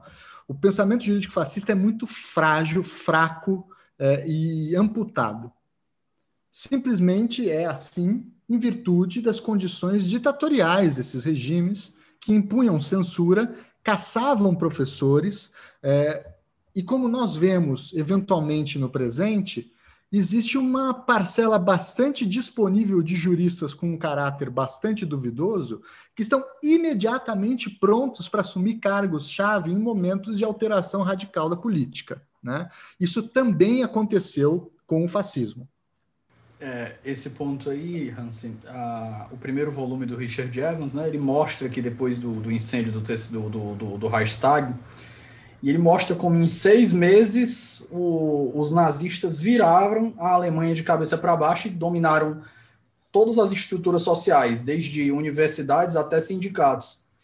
E ele comenta como eles queriam uma, uma cara de propaganda dentro das universidades, e aí elegeram o Heidegger e o Heidegger, entusiasta, gostava do movimento, super lisonjeado, mas, segundo os comentários do Evans, ele disse que a filosofia do Heidegger era um negócio assim tão duro de, de traduzir para as outras pessoas, até mesmo para os universitários, que foi uma coisa que não pegou e eles acabaram deixando o cara de, de, de lado e ele foi sendo chutado de lado, mas nunca repudiou o, o, acabou nunca repudiando o nazismo e isso resultou até numa, num desgosto muito grande para Hannah Arendt, né, que não só foi amante, como foi aluna dele, né? E vítima, né, do nazismo. O... Mas para além do Heidegger, que claro, é o filósofo mais conhecido, e aí acabou virando a referência número um para se pensar nessas coisas, né? Mas nós temos juristas, Karl Larens, por exemplo, amado pelos juristas de direito civil até hoje, não negou assumir uma cadeira na Universidade de Kiel que era a principal universidade nazista é, durante aquele contexto. É, você vai ter caças a muitos professores, entre eles, Davi, um sujeito chamado Hans Kelsen, que era professor da Universidade de Colônia, né, apesar de ser austríaco, foi caçado logo em 33, após o incêndio do, do Reichstag, não por ser judeu, mas por ser social-democrata e ter sido um dos autores da Constituição Austríaca de 1920, que era vista como deturpadora dos verdadeiros valores da germanidade. Acho que nesse ponto né? aqui que tu trouxe, é... Kelsen, é bom a gente fazer logo a observação, inclusive uma crítica que tu também já fez no Twitter, é que algumas pessoas tentam jogar no colo do positivismo de Kelsen o, o nazismo, né? Sendo que se você pegar a própria história de ascensão do partido nazista, os juízes nem aplicavam a lei ah, o, o, Evans, você pega os julgamentos, o, o Hitler fez do, do, julgamento dele, daquela tentativa do Putin na cervejaria, ele fez do, do julgamento dele um, um palanque para um comício político. Os camisas pardas batiam em gente, aí chegava na hora de, do, do, do, juiz julgar, e ele dizia: não, ele estava fazendo imbuído de um dever patriótico, estava fazendo aquilo para defender a, o que ele entende como um, um, ideal da pátria dele, então a gente não pode punir essas pessoas assim. Tudo isso é o arrepio da lei, né? Exato. É, você quer entrar nesse ponto já? A gente adianta, porque acho que esse é um dos pontos mais importantes que tem, é, sobretudo para nós brasileiros. Né? Existe uma mentirosa e errada teoria de que os juízes e o poder judiciário como um todo não fez frente ao nazismo porque eles teriam sido treinados em um ambiente excessivamente positivista que os obrigava a aplicar mecanicamente a norma válida ao caso concreto, sem discutir critérios de justiça desta mesma norma talvez muitos de vocês já tenham, você que é vocês que são estudantes de direito, estão ouvindo a gente, talvez já tenham escutado algo, e eu peço desculpas se vocês escutaram isso, porque escutaram uma informação errada, é, de que diria algo como: ah, o, Hans Kelsen, legitim, a teoria de Kelsen legitimava o nazismo, né? Quando, na prática, Hans Kelsen escreve a teoria pura do direito para tirar das mãos dos nazistas e dos austrofascistas, em especial, que ele está pensando, uh, o monopólio sobre a definição que é o direito. Ele queria construir um, um conceito jurídico tão racionalmente estável que você não conseguiria falsificá-lo. Você não conseguiria dar um jeito de mudar o seu sentido. Porque é isso que todo pensamento nazista e, fascista do direito como geral faz, que é o quê? Entre outras coisas, é, primeiro, negar o positivismo jurídico. Porque o positivismo jurídico é uma teoria racional do direito é uma teoria ou formalista ou naturalista, mas especialmente formalista com Kelsen, que pressupõe que as formas importam e as formas são como fronteiras para a racionalidade jurídica. Você não pode deixar de aplicar uma lei, ou você não pode deixar de compreender a hierarquia normativa ou o próprio sistema jurídico sob o, o uso de argumentos morais individuais ou através de uma crença política. Essa é a grande sacada do desenvolvimento da teoria pura do direito e de todas essas outras teorias. Nada pior para aqueles nazistas do que o direito alemão daquele contexto, que primeiro tinha sua origem num partido social-democrata, que eles mandaram matar mais de 200 deputados, né? O nacional-socialismo assassinou mais de 200 deputados social-democratas eh, durante a década de 30. O direito, então, tinha uma origem que era vista como comunista, então não havia qualquer apreço por parte dos nazistas com o direito vigente. E aqui assume-se um outro ponto que é muito pouco dito, que é o seguinte, Davi.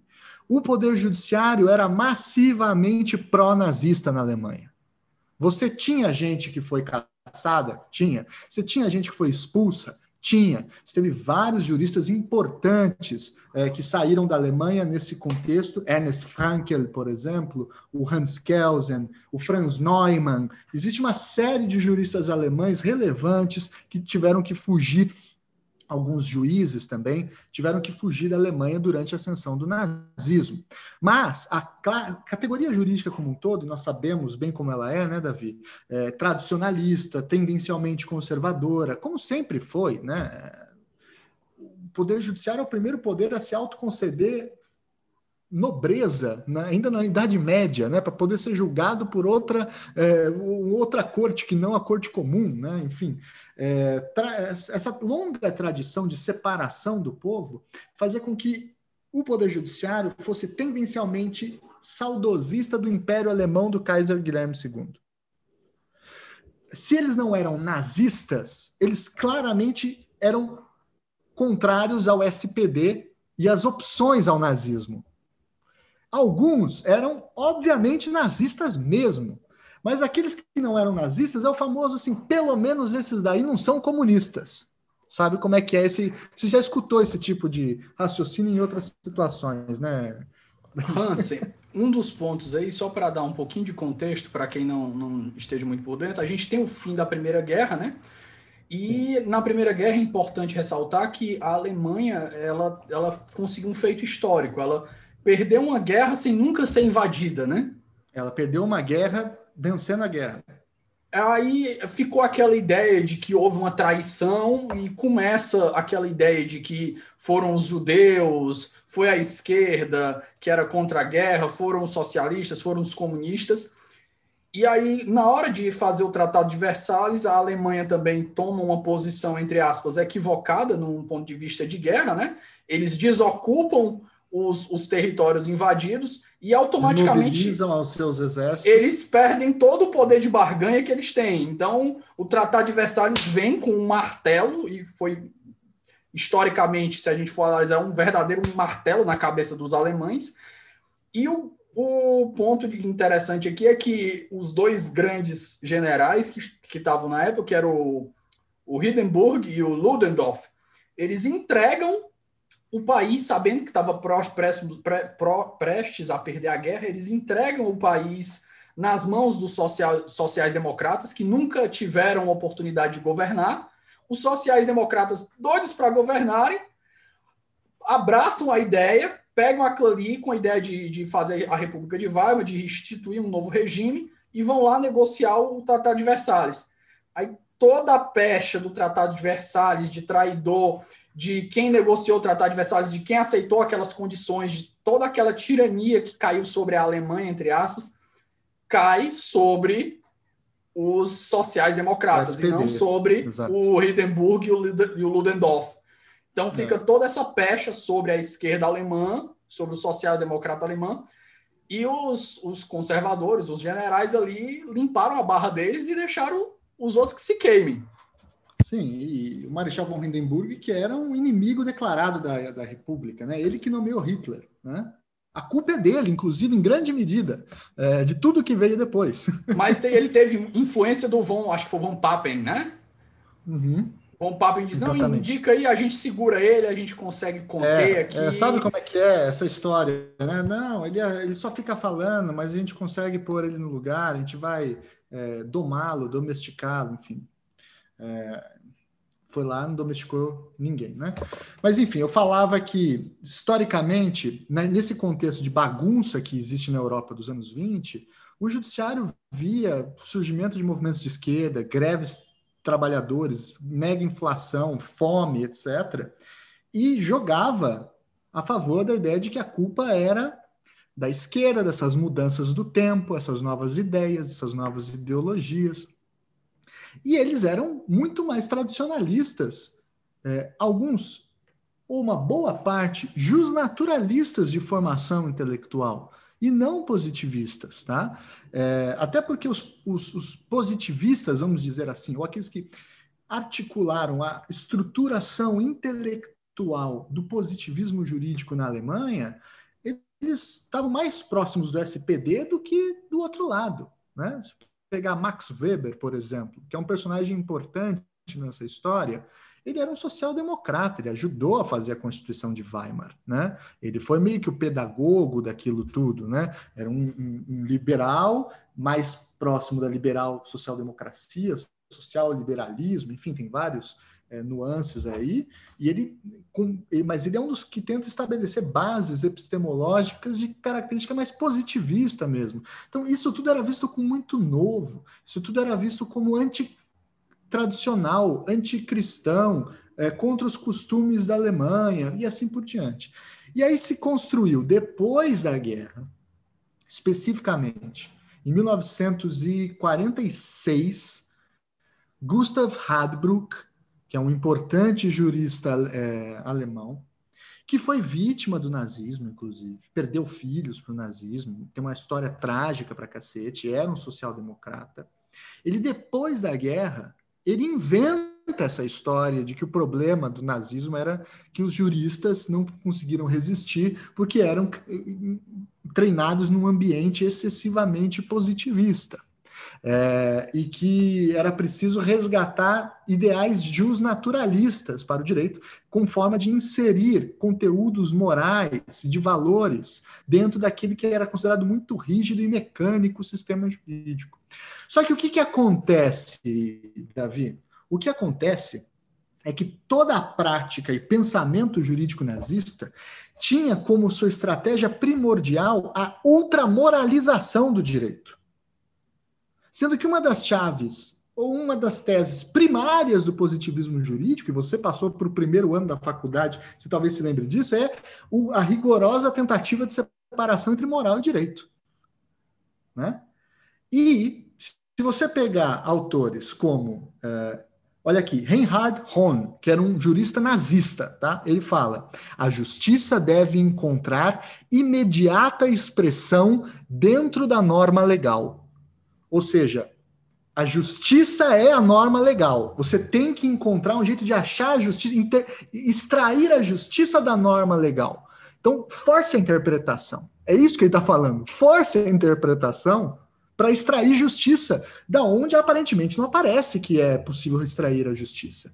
Ó, o Larens falava, o positivismo jurídico, né, retira o direito da sua natural conexão com os, com os costumes nacionais e morais.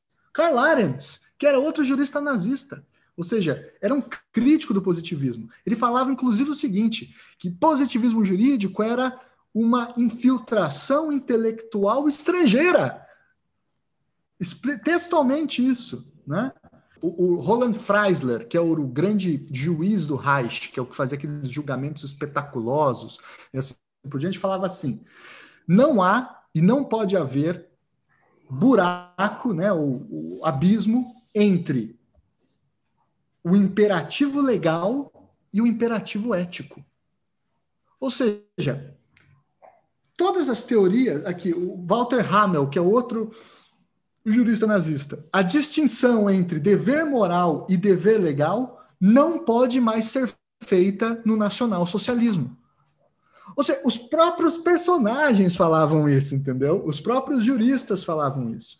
E qual que era a grande estratégia? Era você conseguir apostar na interpretação livre de juízes que estavam comprometidos contrariamente à República para tomar decisões que resgatassem valores do antigo Império Alemão ou tomar decisões conservadoras. Havia, portanto, uma espécie de, vamos assim dizer, é, ativismo judicial nazista nos anos 20, até no fim dos anos 20 e nos anos 30 e 40. Aliás, o ativismo judicial, essa expressão, né, que é tão falada como sinônimo possível da esquerda, do Supremo, comunista, etc., surge da direita, nos Estados Unidos também. Né? Nos anos... Era o né, tá aí para provar isso, né? Pois é, então assim, é, é, as coisas não são é, desse jeito, sabe? E se você vê ali as estratégias que, que os juízes nazistas tomavam, especialmente, eram estratégias de você conseguir e fazendo interpretações de normas, inserindo cada vez mais valores ou desenvolvendo conceitos tais como cláusulas gerais, que é um conceito que até hoje a gente trabalha, ou boa-fé objetiva, que é outro conceito que até hoje a gente trabalha do Karl Larens, que são fundados no ambiente do nazismo, tá? Para o quê? Permitir ao juiz descumprir a lei, desviar o cumprimento da lei em busca de princípios mais abstratos, gerais, postulados de justiça e valores maiores, defesa da sã consciência do povo alemão e tudo isso. Então, a prática e a teoria do direito nazista, e não só nazista, isso também servia para o fascismo italiano, isso também servia para o salazarismo, não era obediência à lei, era o desvio da lei. Era a tentativa de contornar a lei, desviando do texto que às vezes era rigorosamente imperativo, por exemplo, todos têm direito à propriedade, para você produzir uma interpretação de que os judeus eles têm o direito à propriedade, mas como eles usam a propriedade contra a sã consciência do povo alemão, todos os negócios que eles estabelecerem com suas próprias propriedades são nulos de pleno direito e podem, portanto, não geram nenhum qualquer efeito contra os alemães, mas podem gerar contra eles mesmos, porque eles não são nacionais. Isso é um argumento que se encontra em processos nazistas. Aonde que está o positivismo aí, Davi? Onde é que está a obediência à lei? Onde é que está o respeito mecânico à lei? Sabe o que, que teria impedido o nazismo? Um respeito. Onde é que está a separação da a separação dos valo, de valores como justiça e moral do direito, né? Exato. né? Se, se tem algo que poderia eventualmente ter segurado o nazismo, era a tal aplicação mecânica da lei. Se tivessem aplicado mecanicamente a lei, talvez as coisas não teriam sido tão é, fraudadas como foram. É, é um ponto, né? Que se você pegar o nazismo em si, a história do nazismo ele é como um alinhamento de astros. É uma quantidade de eventos que aconteceram que, se você tirar qualquer ponto ali da história, você faz desmoronar tudo que acontecer. Por exemplo, a gente teve essa. Tu citou a, a inflação, né? A inflação do terceiro Reich, até onde eu tenho de minha informa de informação, foi a maior da história já registrada. É, ela, ela, ela chegou de um ponto que, em um período de três a quatro anos, um dólar saiu de quatro marcos alemães para um dólar virou um trilhão de marcos. os governos municipais, o equivalente ao governo municipal, estava tendo poder de, de imprimir moeda. A moeda só era impressa em um lado para você não precisar gastar tinta. Estampilha como selo você não tinha mais, porque não dava tempo é, imprimir, então você depositava o dinheiro como se fosse o valor do selo, numa nota promissória. Você sentasse para comer, um, tomar um café com 5 minutos, 10 minutos, a, o valor do, do, do, café já tinha mudado. Então, inflação, eles, da inflação, eles começam a conseguir resolver a inflação depois de negociar com os aliados. Aí vem a, o crash de 29, aí dá os nazistas mais reforço no parlamento esse outro ponto que você falou, o positivismo. Imagina se os juízes tivessem aplicado no próprio julgamento do Hitler, se ele não pudesse ter feito a, de palanque político, aquele, feito um comício no próprio julgamento, ou os camisas pardas criando violência contra, contra os adversários e por aí vai. Exatamente. Não, é, é tudo isso. É, essa hiperinflação que é de 22 e 23, né? É, ainda durante a, a Constituição de Weimar, que inclusive é o padrão que utilizaram para o Plano Real aqui no Brasil, né? Foi o período que usaram como referência para a criação da URV. É, os social-democratas vencem a inflação, e aí depois vem a crise de 29, e aí retoma 31, especialmente, é um ano de muita crise na Alemanha, e aí inicia-se o processo de ascensão nazista que se dá com eleições fraudadas, inclusive. Tá? Aquele argumento, aquele mito de que Hitler subiu democraticamente ao poder não é verdade. Tá? O Partido Nacional Socialista nunca teve maioria no Congresso, nem por um minuto, e quando Hitler é nomeado chanceler já estava em decréscimo também. E aí é fechado as, os canais democráticos. Né? é, não só eles chegaram a 40 e poucos por cento né, do parlamento, mas se você for pegar até a forma como eles chegaram, envolvia muita violência, assassinato. Exato. E ainda que você disser que, a, a, disser que as urnas não foram fraudadas, eles, eles fraudaram as urnas sem precisar do voto, né? Com violência, com cerceamento, com ameaça e por aí vai. Exatamente. Enfim, então, isso acho que é um ponto importante a gente lembrar, que há uma contraposição forte entre direito fascista e positivismo jurídico. O fascismo está muito mais próximo do campo do justnaturalismo, claro que um justnaturalismo bizarro, né? um justnaturalismo racialista, no caso nazista, né? ou, ou etnocêntrico em, em, outros casos, é, ou até em um certo institucionalismo, que é o caso da Itália. A gente estava falando da Itália no começo, né? a Itália vai produzir muitos importantes juristas fascistas. Né? Santi Romano, por exemplo, que é o autor do livro famoso Ordenamento Jurídico, que fundou o institucionalismo, né?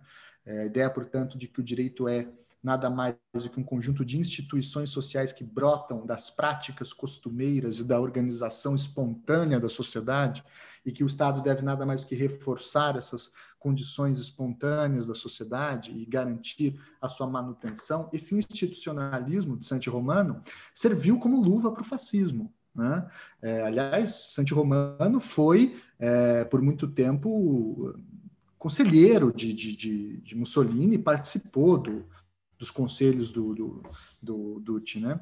Assim como Alfredo Rocco, que é um importante jurista, ficou conhecido sobretudo pelos seus códigos criminal e processual criminal, que vai ter uma certa influência aqui no Brasil.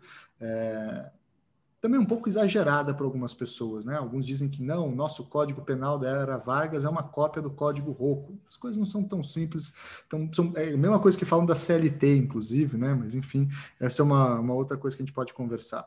Então, você vai ter o Rocco, que também vai ser o ministro da Justiça é, de Mussolini, e vai ser muito importante. E você vai ter o Giuseppe Bottai, né? O Giuseppe Bottai que é o, era o ministro das corporações, né? que buscava organizar então a relação entre sindicatos, federações de industriais, etc. Então a gente tem que lembrar que a gente está retomando aquela ideia de alteração do processo de representação política, de indivíduos para corpos sociais. Então você não é mais candidato sozinho lá para o parlamento, você é o indicado pelo seu sindicato, pela sua federação, enfim, para assumir determinado é, cargo parlamentar que aos poucos vai perdendo o seu próprio sentido. Né? No caso nazista, isso vai cada vez mais perdendo sentido até que se estabelece a ideia do Führerprinzip, é, o, o, o, Hitler como o intérprete final da Constituição, né? E aí você simplesmente abre mão da necessidade total de parlamento. Também você tem a, o uso do artigo 48 da Constituição de Weimar e a suspensão é, da Constituição por estado de exceção,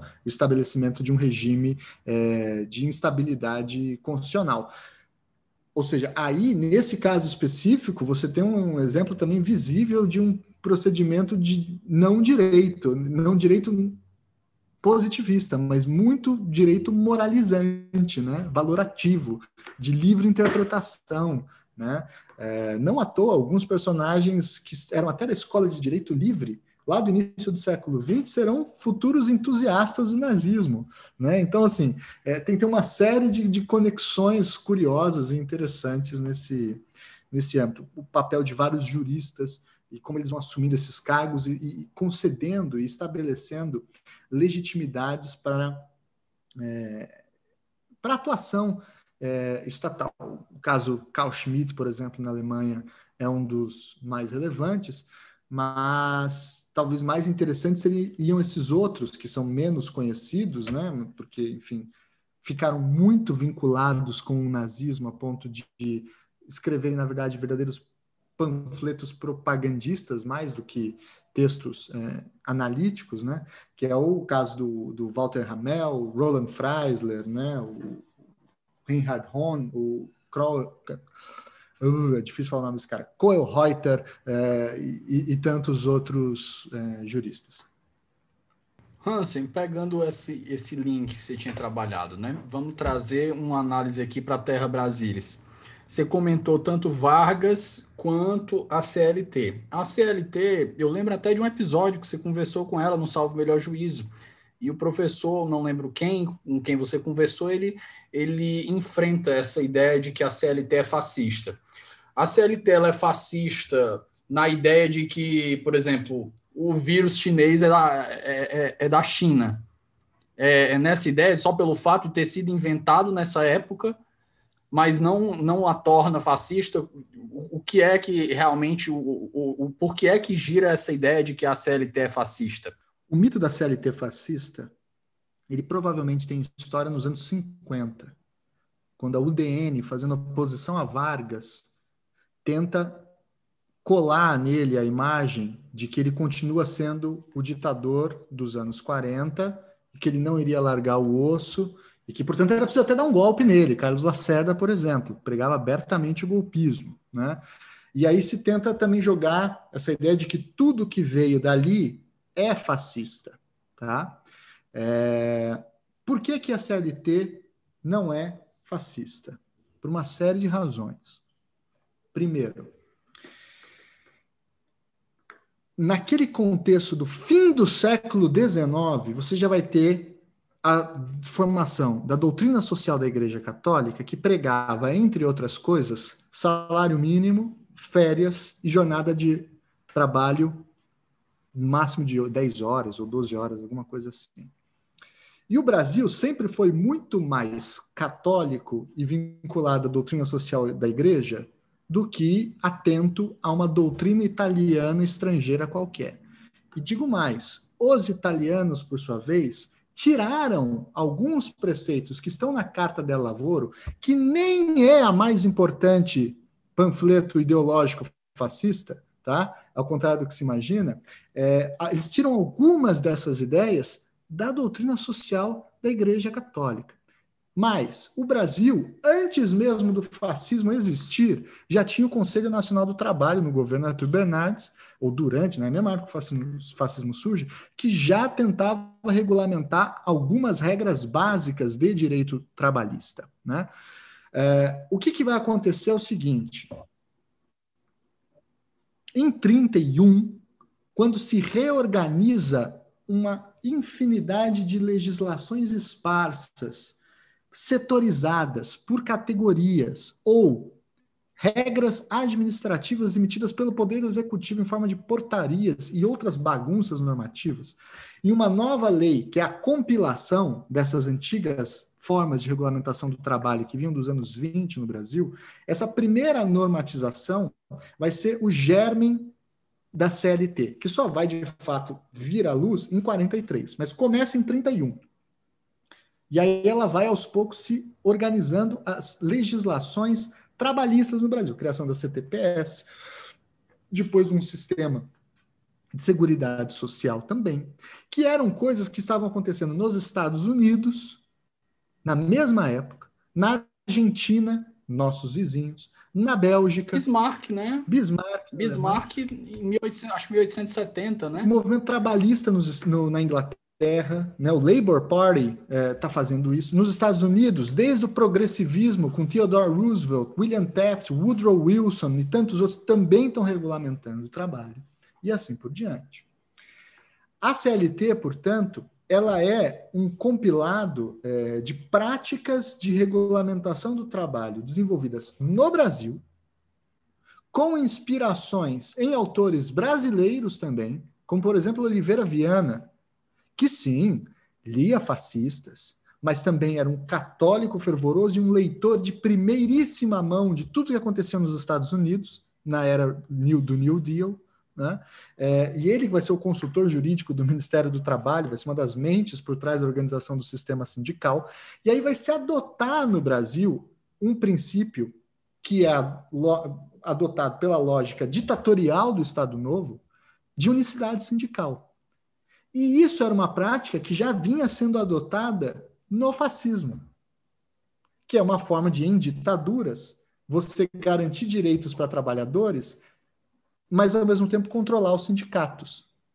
A única coisa que é parecida com a CLT, é, com a Carta de Lavoro fascista, é essa parte da organização sindical, que é uma estratégia específica do contexto e que não era só adotada no Brasil e na Itália, mas por outros tantos países. Porque a outra resposta a isso era o sistema unionista dos Estados Unidos, que a gente sabe bem como é que é. Os Estados Unidos é o país com a história mais violenta do mundo em termos de trabalho. 8 de março e 1 de abril, é de maio, desculpa, são eventos que aconteceram trabalho, lá, né? que são os dois eventos que não são comemorados, nem o 8 de março, nem o 1 de maio lá, porque foi um dia de chacinas por parte dos empregadores contra seus empregados, né? com apoio da polícia e tudo mais. Então, qual que era a hipótese? Você vai mirar para um padrão europeu que vem sendo desenvolvido na Itália, na França, aconteceu na Alemanha, tem discussão na Inglaterra, na Espanha, etc. Ou você vai adotar uma lógica unionista dos Estados Unidos? Adotou-se essa proposta, que é um contexto, está todo mundo fazendo.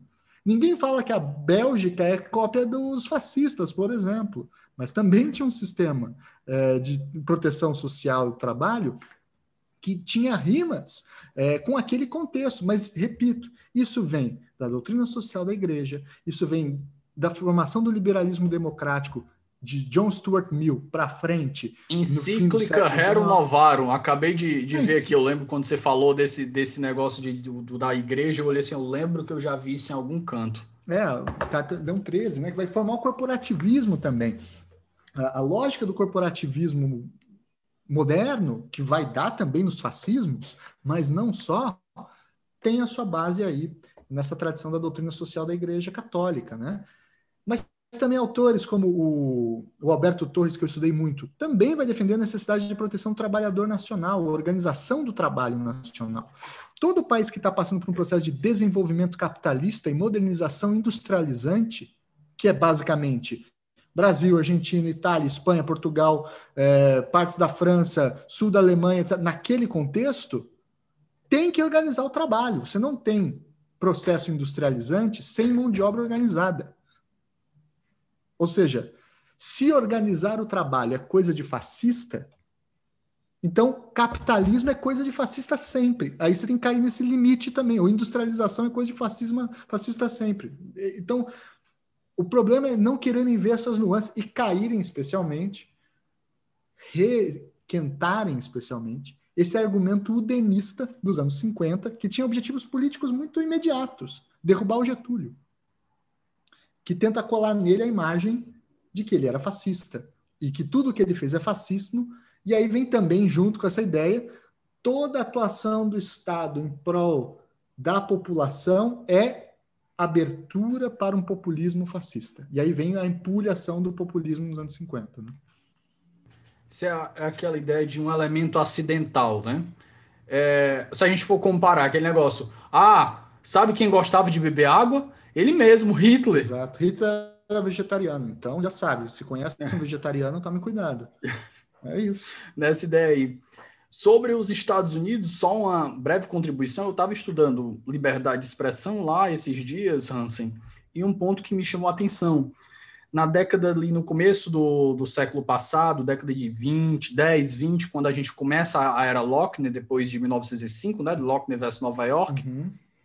a gente tem os, os atos de espionagem para defender os esforços pela guerra, ali na Primeira Guerra, 14 a 18, mas logo em seguida começa o primeiro Red Scare, né? O medo do comunismo. Uhum. E eles usam o medo do comunismo para implementar atos antissindicais.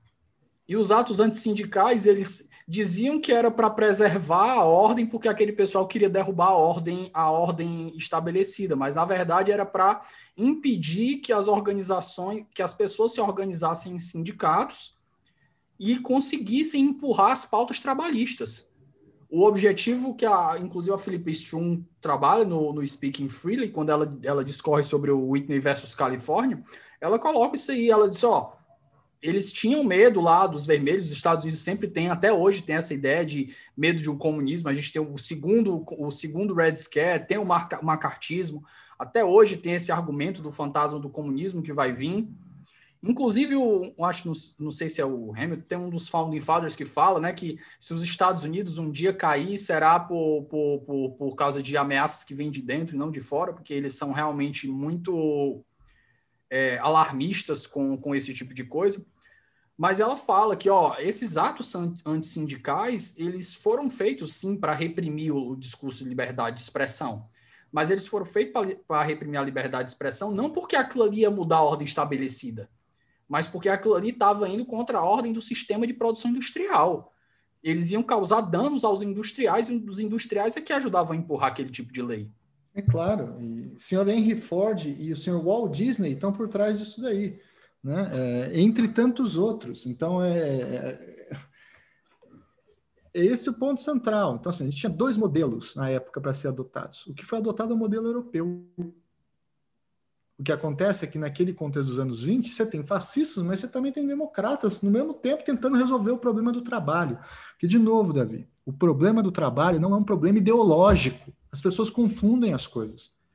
É um problema concreto. É você ter gente morrendo de tanto trabalhar nas cidades. Isso, para o cara que é conservador, para o cara que é liberal, para o cara que é comunista, ver uma criança de 10 anos morrendo numa fábrica é chocante para qualquer um deles.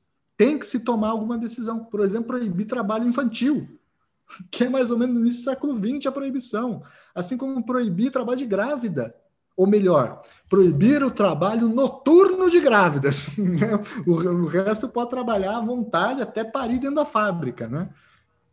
Nesse ponto aí, o, o voto em Locke né, é, muito, é muito emblemático, né? O, o caso. A gente está em 1905, Aí tem o caso de uma padaria, uhum. para quem não conhece aqui, mas já tratou de Lockney aqui uma vez com Berkovitch, outra vez com o professor Cássio, Casa Grande.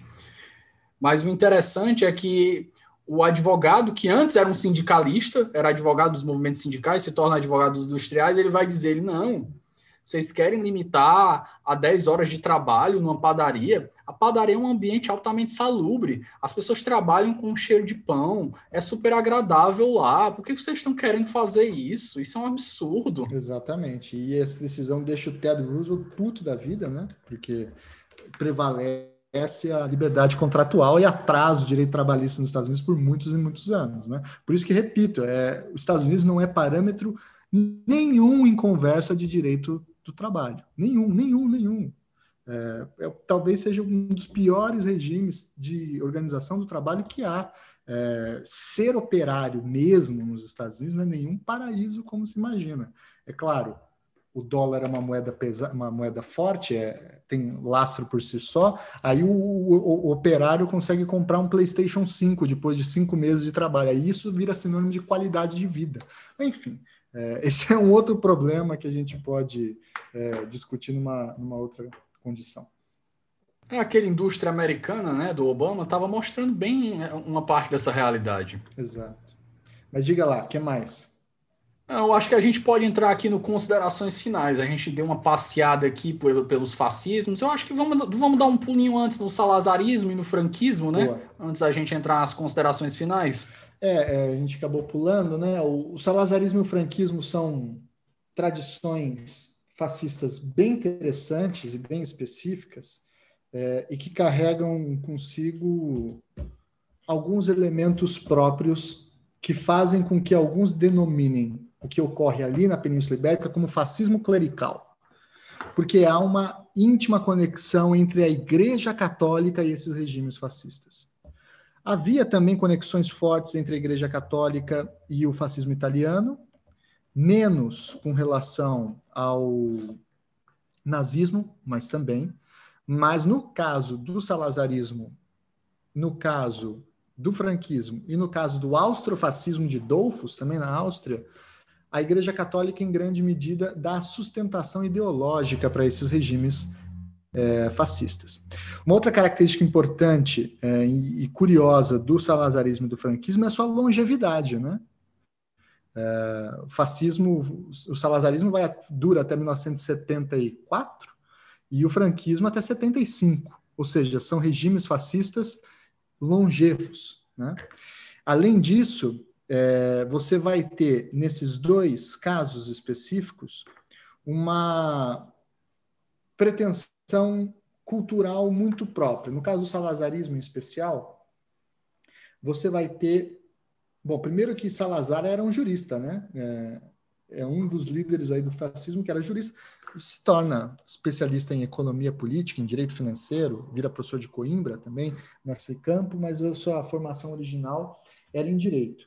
E Salazar, ele acaba é, criando um regime que atrasa muito Portugal. De fato, conserta as finanças portuguesas no fim da década de 20, início na década de 30, mas cria um Portugal ruralizado é, e que é muito baseado numa num resgate dos verdadeiros. Aí, de novo, aquela revolução reacionária, né?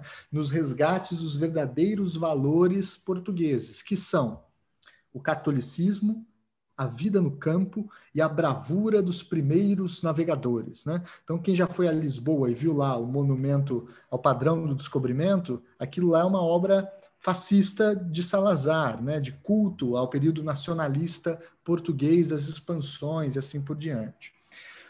O salazarismo também vai ter é, uma relação dúbia com os outros regimes fascistas, porque Portugal é um país geopoliticamente muito frágil na Europa, né? Está cercado de todos os lados e só tem o mar, o mar é dominado pela Inglaterra, a Espanha quer engoli-lo, então tem que sempre ficar fazendo algum tipo de conexão, diálogo, é, enfim, e, e negociação.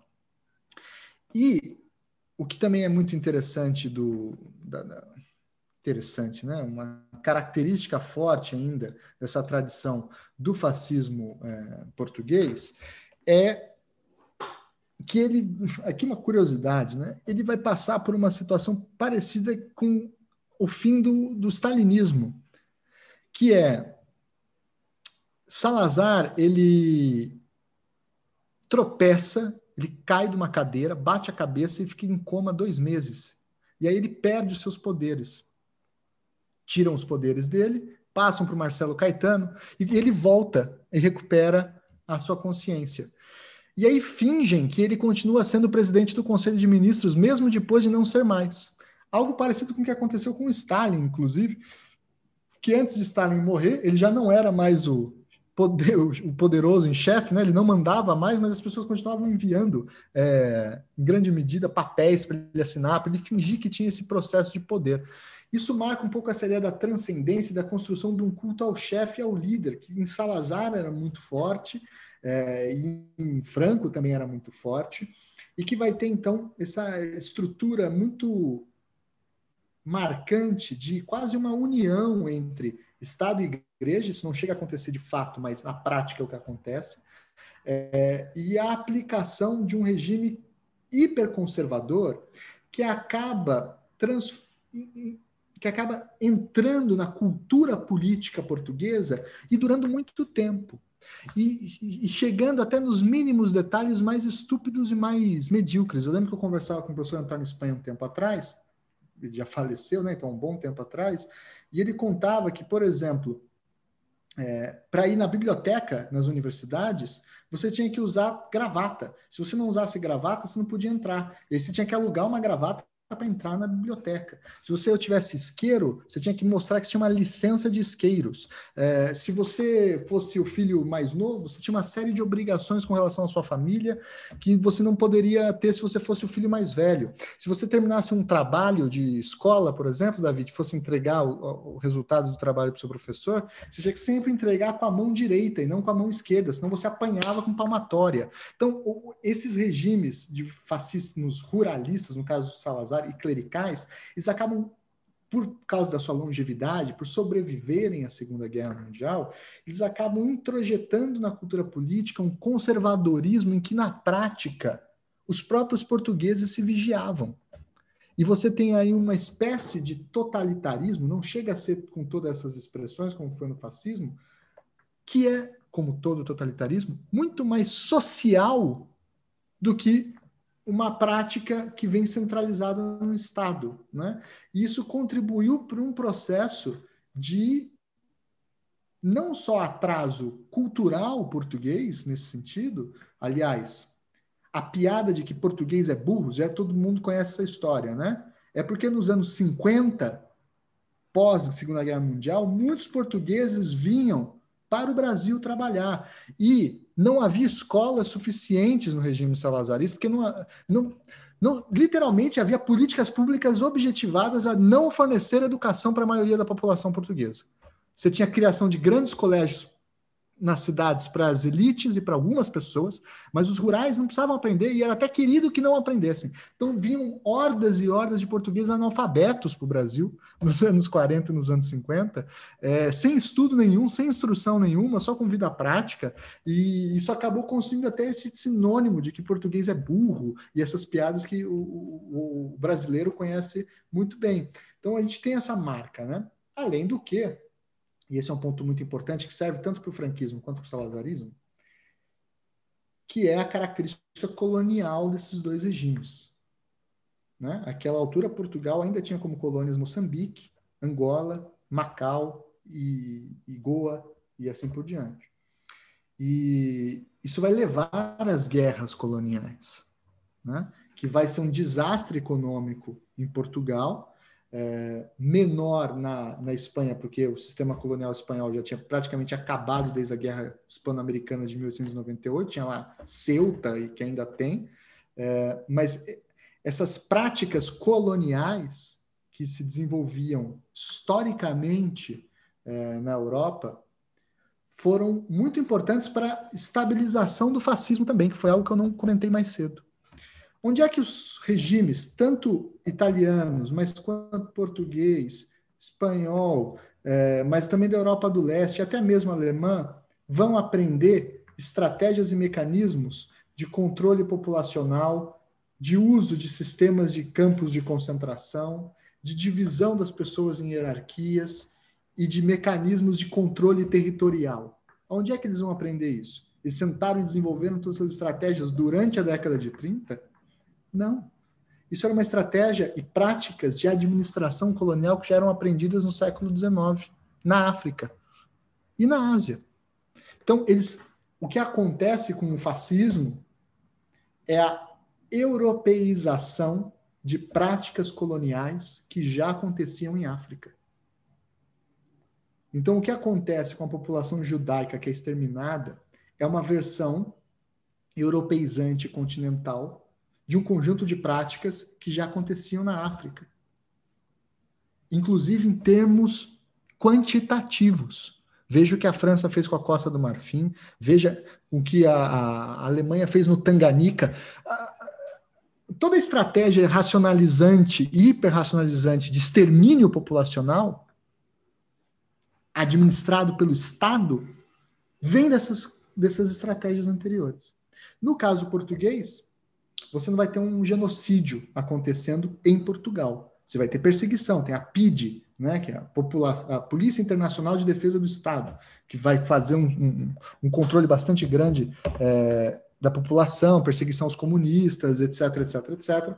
Mas você não chega a ter isso. Só que depois, a guerra colonial, quando Portugal vai à guerra, é, já em outro contexto de descolonização, que o atrasa economicamente, aquelas lutas anticoloniais, elas levantavam, sabe qual bandeira em especial? Não apenas a da liberdade e da independência, mas a do antifascismo. Então, se você lê, por exemplo, os jornais da década de 50, é, de Moçambique e de Angola, um dos grandes argumentos pró-independência era que a Segunda Guerra Mundial, que teria começado antes na África, não cronologicamente apenas, porque teria começado as práticas de extermínio desde o fim do 19 na África, ainda não tinha acabado lá. Então é como se a Guerra Mundial começa na Europa de 39 a 45, vai até 45, e na África começa no fim do 19 e vai até os anos 70, em termos de práticas de administração de populações e de genocídio e de, de, de matanças. Então, por isso que há tanta força pró essas independências nos anos 60 e nos anos 70, porque fica muito difícil ser contra o processo de descolonização e falar que é contra o fascismo ao mesmo tempo, porque as práticas e as estratégias eram as mesmas. Não sei se me fiz claro. Sim, sim, deu para entender. Tiago, considerações finais antes da gente entrar no nosso bloco cultural. Consideração final é agradecer o convite. Eu sei que ficou meio bagunçado, é muita informação. Como disse, é uma disciplina que eu dou em 14 aulas, é, várias. Tem uma só sobre teoria do direito e do fascismo. Enfim, é um, um, um tema muito, muito amplo. Eu quis aqui dar uma pequena pincelada para vocês. É, e como recado final, eu acho que o mais importante é saber o seguinte: regimes autoritários por mais violentos e totalitários que eles sejam, não são regimes de não direito, são regimes de direito. Direito ruim, direito hierarquizador, excludente, direito antidemocrático, direito assassino, direito injusto, se você quiser avaliar, e todos esses adjetivos. Mas isso não desfaz a categorização jurídica deles. E não tomar consciência disso nos pode chegar, levar à conclusão de que, de fato, tudo que o fascismo produziu já ficou no passado e as coisas não são tão simples assim. Muitas categorias, muitas ideias, muitos autores ainda nos, nós lemos em algumas situações, são filhos dessa tradição e desenvolveram suas teorias, muitas vezes, voltadas para resolver problemas concretos do fascismo. Esse é um ponto importante. Então,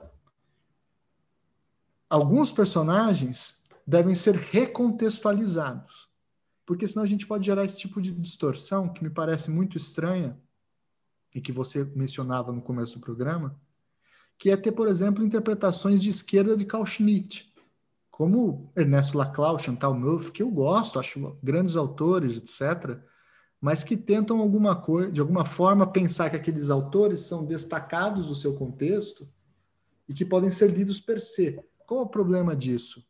A gente perde a compreensão de que quando Carl Schmitt escreve o que escreve, muito do que ele escreve, é, a ditadura, a teologia política, ele estava comprando um lado desde o começo. Ele não estava na Torre de Marfim escrevendo uma teoria abstrata que satisfizesse as suas vontades intelectuais.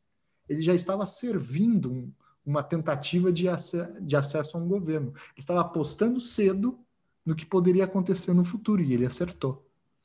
Né?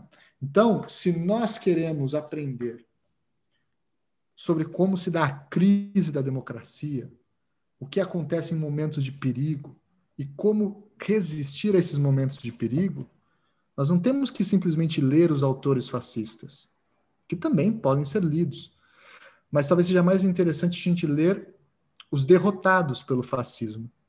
Quem é que defendia a democracia nos anos 30?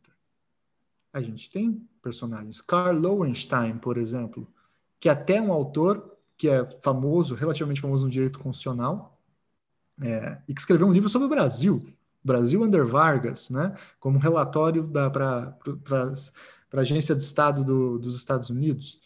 O Ernest Frankel, o nossos ouvintes concurseiros vão lembrar do, do Levenstein pelo pela conceito de constituição e, de a, e a compatibilidade dela com a realidade. Ele dizia a constituição normativa, nominalista e semântica, né? Exatamente. E Lowenstein tem uma teoria da democracia militante, né? Que democracia tem que se defender. Democracia não é só deixa os absurdos acontecerem livremente, deixa os críticos, os inimigos da democracia falar livremente e vamos aqui ficar esperando o que acontecer, porque a democracia se defende sozinha. Não, a democracia é algo que deve ser constantemente defendida, né? inclusive por práticas judiciais. Né? É, então, eu acho que esse é um recado que eu queria dar para o final. Em vez de procurar respostas secretas em autores do fascismo, tentar antes entender como é que juristas serviram ao fascismo, como serviram e o quanto disso nos resta. E se é para buscar saídas, tentar ler o outro lado, quem foi exterminado, morto, assassinado, explorado, expulso, perseguido pelo nazismo, talvez seja mais interessante. Perfeito. Bloco de indicações culturais. Livros, séries, filmes, o que você quiser indicar aí que você acha interessante. Eu dou aqui o, o, o pontapé inicial com três aqui que fazem parte da minha, da, da, das minhas leituras. Tem a chegada do terceiro Reich, do, do Evans. Tem o, o Como Funciona o Fascismo, né, que é bem atual, do Jason Stanley. E tem o tradicional, que é o Fascismo Eterno, do Eco. Cara, é assim, realmente é infinita a quantidade de indicações que eu poderia dar aqui. Eu realmente tenho uma pasta no, no meu drive com mais de 40 livros sobre pensamento fascista e até relações com o direito. Mas eu vou dar umas coisas meio objetivas para quem quiser ter uma introdução mais geral. Saiu um livrinho é, publicado pela, deixa eu até ver qual é a editora aqui, pela Nova Fronteira, que é a publicação do texto A Doutrina de Benito Mussolini, que é ele, com Giovanni Gentili, falando que é o fascismo. Pronto, é 35 páginas, é curto, é objetivo e resolve a situação se fascismo é de esquerda ou de direita. Leia lá e veja o que, que eles acham disso. Né? Como é o nome desse daí? A Doutrina, de Benito Mussolini. Tá? Talvez até você encontre na internet, enfim, é, é o livro que inaugura, digamos, essa tradição. Fora isso, tenho três livros. Infelizmente, existe uma infinidade de autores sobre fascismo e direito, nazismo e direito, poucos deles publicados em português. Poucos mesmo. Tem o, o Caiambos, eu acho que tem um texto publicado em português, e o. Ah, até esqueci o nome do outro que tem em português. Mas os melhores autores para estudar essa questão do fascismo são três nomes. O primeiro, no direito, estou falando, né? O primeiro deles é Bern Hütters. Bern Hütters é talvez o grande historiador do direito nazista é, fez parte do processo de desnazificação na Alemanha, é, apontou os dedos, mostrou quem participou, como participou, correu riscos pessoais, inclusive, por isso. E ele tem um, um, um livro que está publicado em espanhol, para quem porque tem muita coisa em alemão, né? Mas para quem puder ler em espanhol, ele tem um, um livro chamado Derecho Degenerado, né? O direito de degenerado é, teoria jurídica e juristas de câmara, né, que é aquela ideia de juristas que servem o governo né, é, no Terceiro Reich. É um, um livro foi publicado pela Marcial Pons e que tem uma análise espetacular sobre a formação do pensamento jurídico nazista, no caso. Tá? Além de Bern Hitters, um autor que faleceu semana passada, é, o grande jurista historiador do direito também, do direito público alemão, é um imenso personagem, fui aluno dele no Max Planck em Frankfurt, é Michael Stolleis. Michael Stolleis tem um livro chamado The Law, em inglês no caso, né? The Law Under the Swastika, né? É o direito abaixo da swastika. É, espetacular texto, muito importante, fala de teoria do direito e fala também sobre práticas é, jurídicas durante o nazismo. E além de Hitters e Stollers, temos uma autora austríaca é, que produziu, publicou agora, 2020, um belíssimo livro. O nome dela é Herlind Powerstuder. Né? É, é difícil o nome da galera, né? Mas a Herlind Powerstuder é, publicou esse livro chamado Justifying Injustice, né? Justificando a Injustiça, Teoria de, do Direito na Alemanha Nazista, em que ela mata, ela resolve, acaba com a discussão praticamente da relação entre o positivismo e o nazismo, é, entre outras áreas desse livro que é espetacular, Justifying Justice, publicado pela Cambridge University Press, tá? É, eu acho que com isso são três livros aí de entrada fantástico. Pra... Eu indiquei também o Michael Mann, que tu, que tu citou algumas três vezes durante ah, a nossa sim. conversa, o Fascist. Isso, Michael Mann. Mas tem em português também, pela edição 70, aí no caso de Portugal, né? Fascistas é um, um, estudo mais tipológico do fascismo, e é bom porque traz muitos, muita informação, muitos dados, e vai atrás dos fascistas mais esquecidos. Né? Então, fala dos húngaros, dos romenos, é, fala dos espanhóis, é, fala dos austríacos também, e não fica apenas no, no debate nazista, fascista italiano. Né? Então, amplia um pouco. E um último livro que eu me lembrei agora é de um historiador do direito português chamado Pedro Velez. O Pedro Velez tem um livrinho chamado As Constituições Nacionalistas no Período entre Guerras. Acho que é esse o nome, deixa eu ver aqui. É, das Constituições dos Regimes Nacionalistas no Entreguerras, publicado pela ICS, Instituto de Ciências Sociais da Universidade de Lisboa.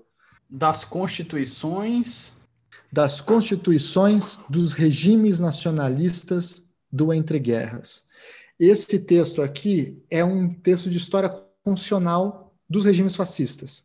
Então, ele compara a Constituição é, portuguesa com a Constituição polonesa, lituana, é, Estônia, é, da Estônia, Yugoslava, romena, espanhola, austríaca, que mais? Húngara, japonesa, croata, é, búlgara, é, o Estado Novo Brasileiro, e vai mostrando a, o Japão, e vai mostrando as várias nuances é, que existiam entre essas várias tradições constitucionais nacionalistas e o porquê nem tudo dá para ser chamado de fascista. Então, é um, um, um, belo texto que traz informações preciosas. Né? Você sabe alguma coisa sobre a história constitucional da Estônia, Davi?